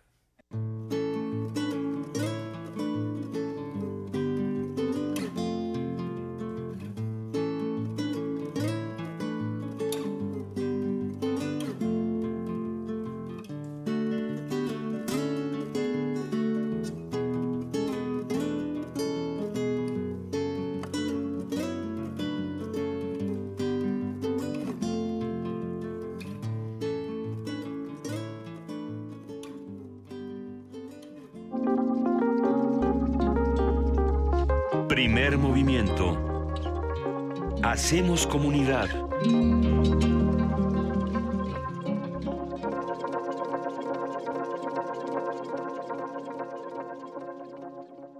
Son las 9 de la mañana con 49 minutos, como ustedes saben, es martes 10 de octubre y nosotros nos vamos a ir el día de mañana, bueno, nos vamos al rato para transmitir mañana desde el Festival Cervantino. Eh, y nos vamos a divertir mucho y vamos a estar muy al pendiente de lo que ocurre desde ese otro lado y vamos a platicar de todas estas actividades. Pero hay muchas actividades que se quedan aquí y que sin duda eh, enriquecen muchísimo el panorama universitario. Por un lado estábamos hablando de tiempo de revoluciones, pero también podemos hablar del ALEF, el Festival de Arte y Ciencia, eh, que precisamente se plantea desde Cultura UNAM y por lo mismo nos da muchísimo gusto platicar con Juan Ayala, secretario de Planeación y Programación de Cultura UNAM. ¿Cómo estás, querido Juan? Muy buenos días. Muy buenos días, Marinés. Mucho gusto en saludarlos. Eh, buenos días al auditorio. Pues muy contentos aquí de presentar justamente el ALEF, esta nueva iniciativa de la Coordinación de Difusión Cultural. Cuéntanos todo, Juan, por favor. Bueno, pues eh, el ALEF es un, es un festival en donde pretendemos establecer un diálogo, digamos, entre las artes y la ciencia, eh, en un sentido muy amplio. Sí. Y en esta primera edición de, del ALEF, eh, tenemos, digamos, abordaremos como, como tema central de, de todas nuestras actividades o como tema referencial, digamos, eh, las fronteras de la física. Y para ello hemos invitado a un cúmulo de pues científicos, de, de- de físicos fundamentalmente, y divulgadores de la ciencia, artistas, actores, bailarines, etcétera, a generar una, una serie de acciones y actividades, insisto, que puedan explorar estos eh, temas en un diálogo pues que yo creo que tiene muchas más este, incursiones y ha habido muchas propuestas muy exitosas, pero que en este momento me parece es, eh, peculiar, pertinente y sui generis, eh, a partir de esta analogía de la LEF en el ámbito literario, eh, a través de las secciones de Borges y a través de el ALEF como eh, de, de- de representación matemática, digamos, ¿no? Respecto al infinito. Entonces, bueno, para empezar eh, tendremos el 15, eh, todo este festival transcurre del 15 de octubre, del próximo domingo, al 22 eh, de octubre, es de domingo a domingo. Y pues, me permitiría destacar la presencia del gran físico Juan Martín Maldacena, eh, de origen argentino y avecindado en Princeton, en, en Estados Unidos, una de las mentes más brillantes de la física que hoy eh, pues, hay en, en el panorama científico mundial, eh, con una eh, con un diálogo con Alberto Huiscosa y Pepe Gordon, muy cercano, querido y además curador de este festival, Pepe Gordon, establecerán un diálogo justamente en donde a través de la del planteamiento eh, teórico de Ju- Juan Martín Maldacena eh, se, se, se aterrizará, digamos, en, en- en una serie de convergencias con, con, eh, las di- distintas disciplinas artísticas. Eh, eso será el 15 de, de octubre a las 12 del día en la sala Nazahualcóyotl. Sí. Eh, también tendremos la presencia de una, eh, una, una destacadísima física del CERN, del Centro este de, colisión, eh, de colisionadores de partículas en Suiza, Isabel Bejar, que también tendrá una, una serie de, pues de, pronunciamientos en torno a, su, a, la propia naturaleza y digamos y, los alcances del colisionador en este momento. Y curiosamente lo que hemos hecho a partir de, de, este, de esta charla, Isabel, es una comisión de obra basada en, en, la danza, en un, en un planteamiento coreográfico que le hemos denominado la danza de las partículas, de alguna forma, eh, para establecer este diálogo que hemos mencionado.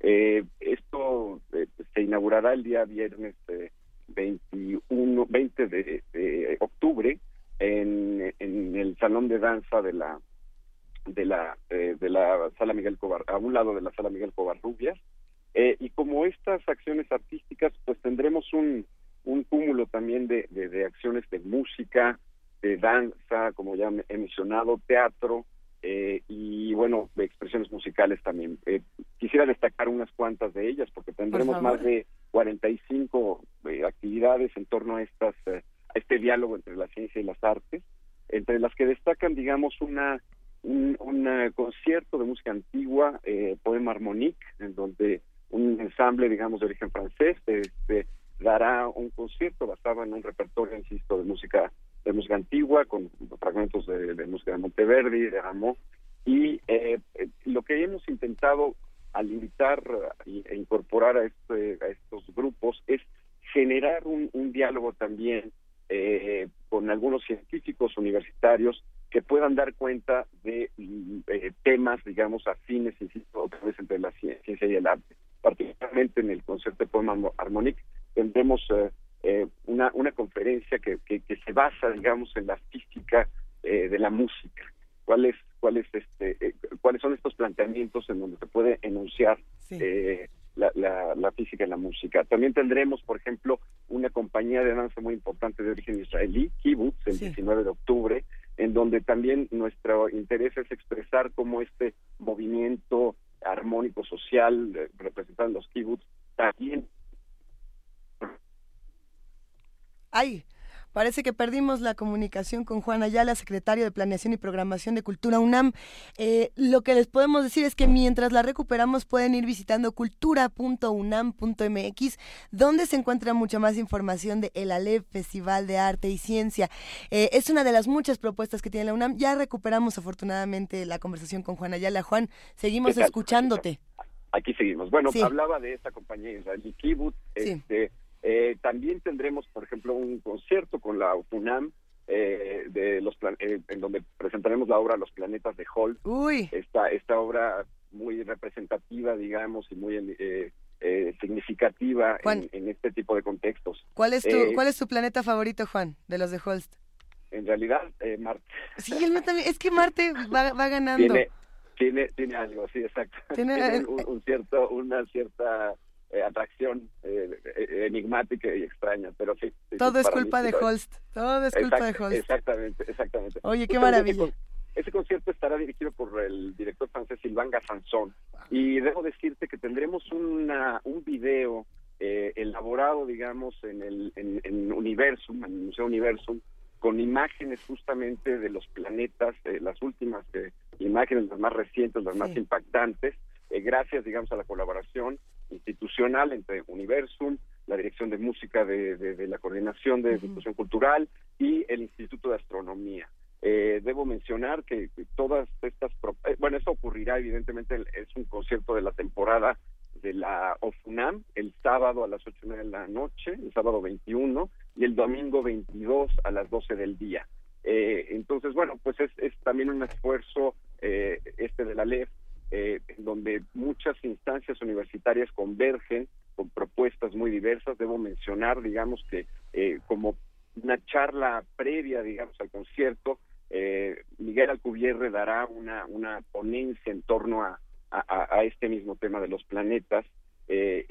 y bueno, pues creo que es un esfuerzo también en donde participa el Instituto de, de Investigaciones Nucleares, con lo cual, bueno, pues creo que se, se, también se, propone, digamos, esta, este trabajo conjunto de las instancias de la universidad en un, en un marco en el que, bueno, pues pretendemos eh, ofrecer lo mejor eh, de, este diálogo de la ciencia y las artes eh, al público universitario y a personas, evidentemente, que, que, que, están interesados en estos temas, no necesariamente universitarios. Que tiene que ver también, Juan, con una propuesta eh, académica, digamos, con una idea de cómo nos queremos ver como sociedad, o sea, como conjunto y comunidad universitaria, ¿no? Eh, esta idea de nos divide un campus, pero nos divide mucho más entre las ciencias y las humanidades, creo que cada vez nos queda más chica y nos hace más pobres. Más bien, más vale atravesar, atravesar el campus. Totalmente, creo que creo que hay una infinidad de esfuerzos muy importantes en los que las distintas instancias de la universidad eh, tienen, eh, digamos, eh, propuestas muy importantes, muy significativas, que unidos en, programas muy particulares, creo que se puede generar un impacto muchísimo mayor. Y efectivamente, yo creo que lo que sucede en nuestra comunidad universitaria es un espejo y un reflejo de lo que creo la sociedad en un sentido más amplio en nuestro país pues puede puede puede llevar a cabo y que creo que en momentos críticos sociales como los que hemos vivido eh, a través de este terremoto pues eh, son son un ejemplo muy claro de, de cómo esta unidad cómo esta eh, unión y comunión de esfuerzos pues pueden eh, llegar mucho más lejos eh, que cualquier eh, instancia individual o iniciativa personal. Pues nos vamos a despedir, querido Juan Ayala, secretario de Planeación y Programación de Cultura UNAM, para consultar más del Festival de Arte y Ciencia el ALEF, ¿en dónde? ¿En cultura.unam.mx? sí, es cultura.unam.mx, diagonal el ALEF. Ahí encuentran toda la programación de este festival. Eh, invitamos a todo tu auditorio a que nos acompañen durante estos esta semana completa, estos casi nueve días de, actividades continuas eh, y creo que van a encontrar eh, cosas interesantes en un sentido muy amplio de divulgación de la ciencia y evidentemente de este diálogo con las artes. Gracias, querido Juan, te mandamos un gran abrazo, cuídate. Igualmente, María muchas gracias, un abrazo. Un gran abrazo. Sí. Ya nos vamos. Nos vamos a despedir con Zambaguala del Viajero de Kevin Johansen. nos, nos, vamos a Guanajuato, Juana Inés. Ya nos vamos ya nos vamos desde, desde la semana pasada mandamos los camellos, así es que espero que ya hayan llegado y ya estén listos por allá. Y ya nos vamos nosotros, nomás empacamos micrófonos, consolas y a nosotros mismos y nos vamos corriendo. Muchísimas gracias, ojalá pues. nos veamos por allá. Y se queda pendiente una última canción de Kevin Johansen, ¿cuál es para que lo Zambaguala, Zambaguala, ah, le queda pendiente, queda pendiente la, la Bach Chata. La pondremos en algún momento el viernes de, de, complacencias, pero mientras Zambaguala del viajero. Gracias a todos los que hacen posible Primer Movimiento desde radio y desde TV UNAM. Hoy nuestro operador Chucho Silva, gracias. El, último de los Jedi se quedó aquí. Ya nos vamos. Esto fue Primer Movimiento, ¿verdad? Sí, el mundo desde la universidad. ¡Ah! ¿Verdad? Camino a ningún lugar.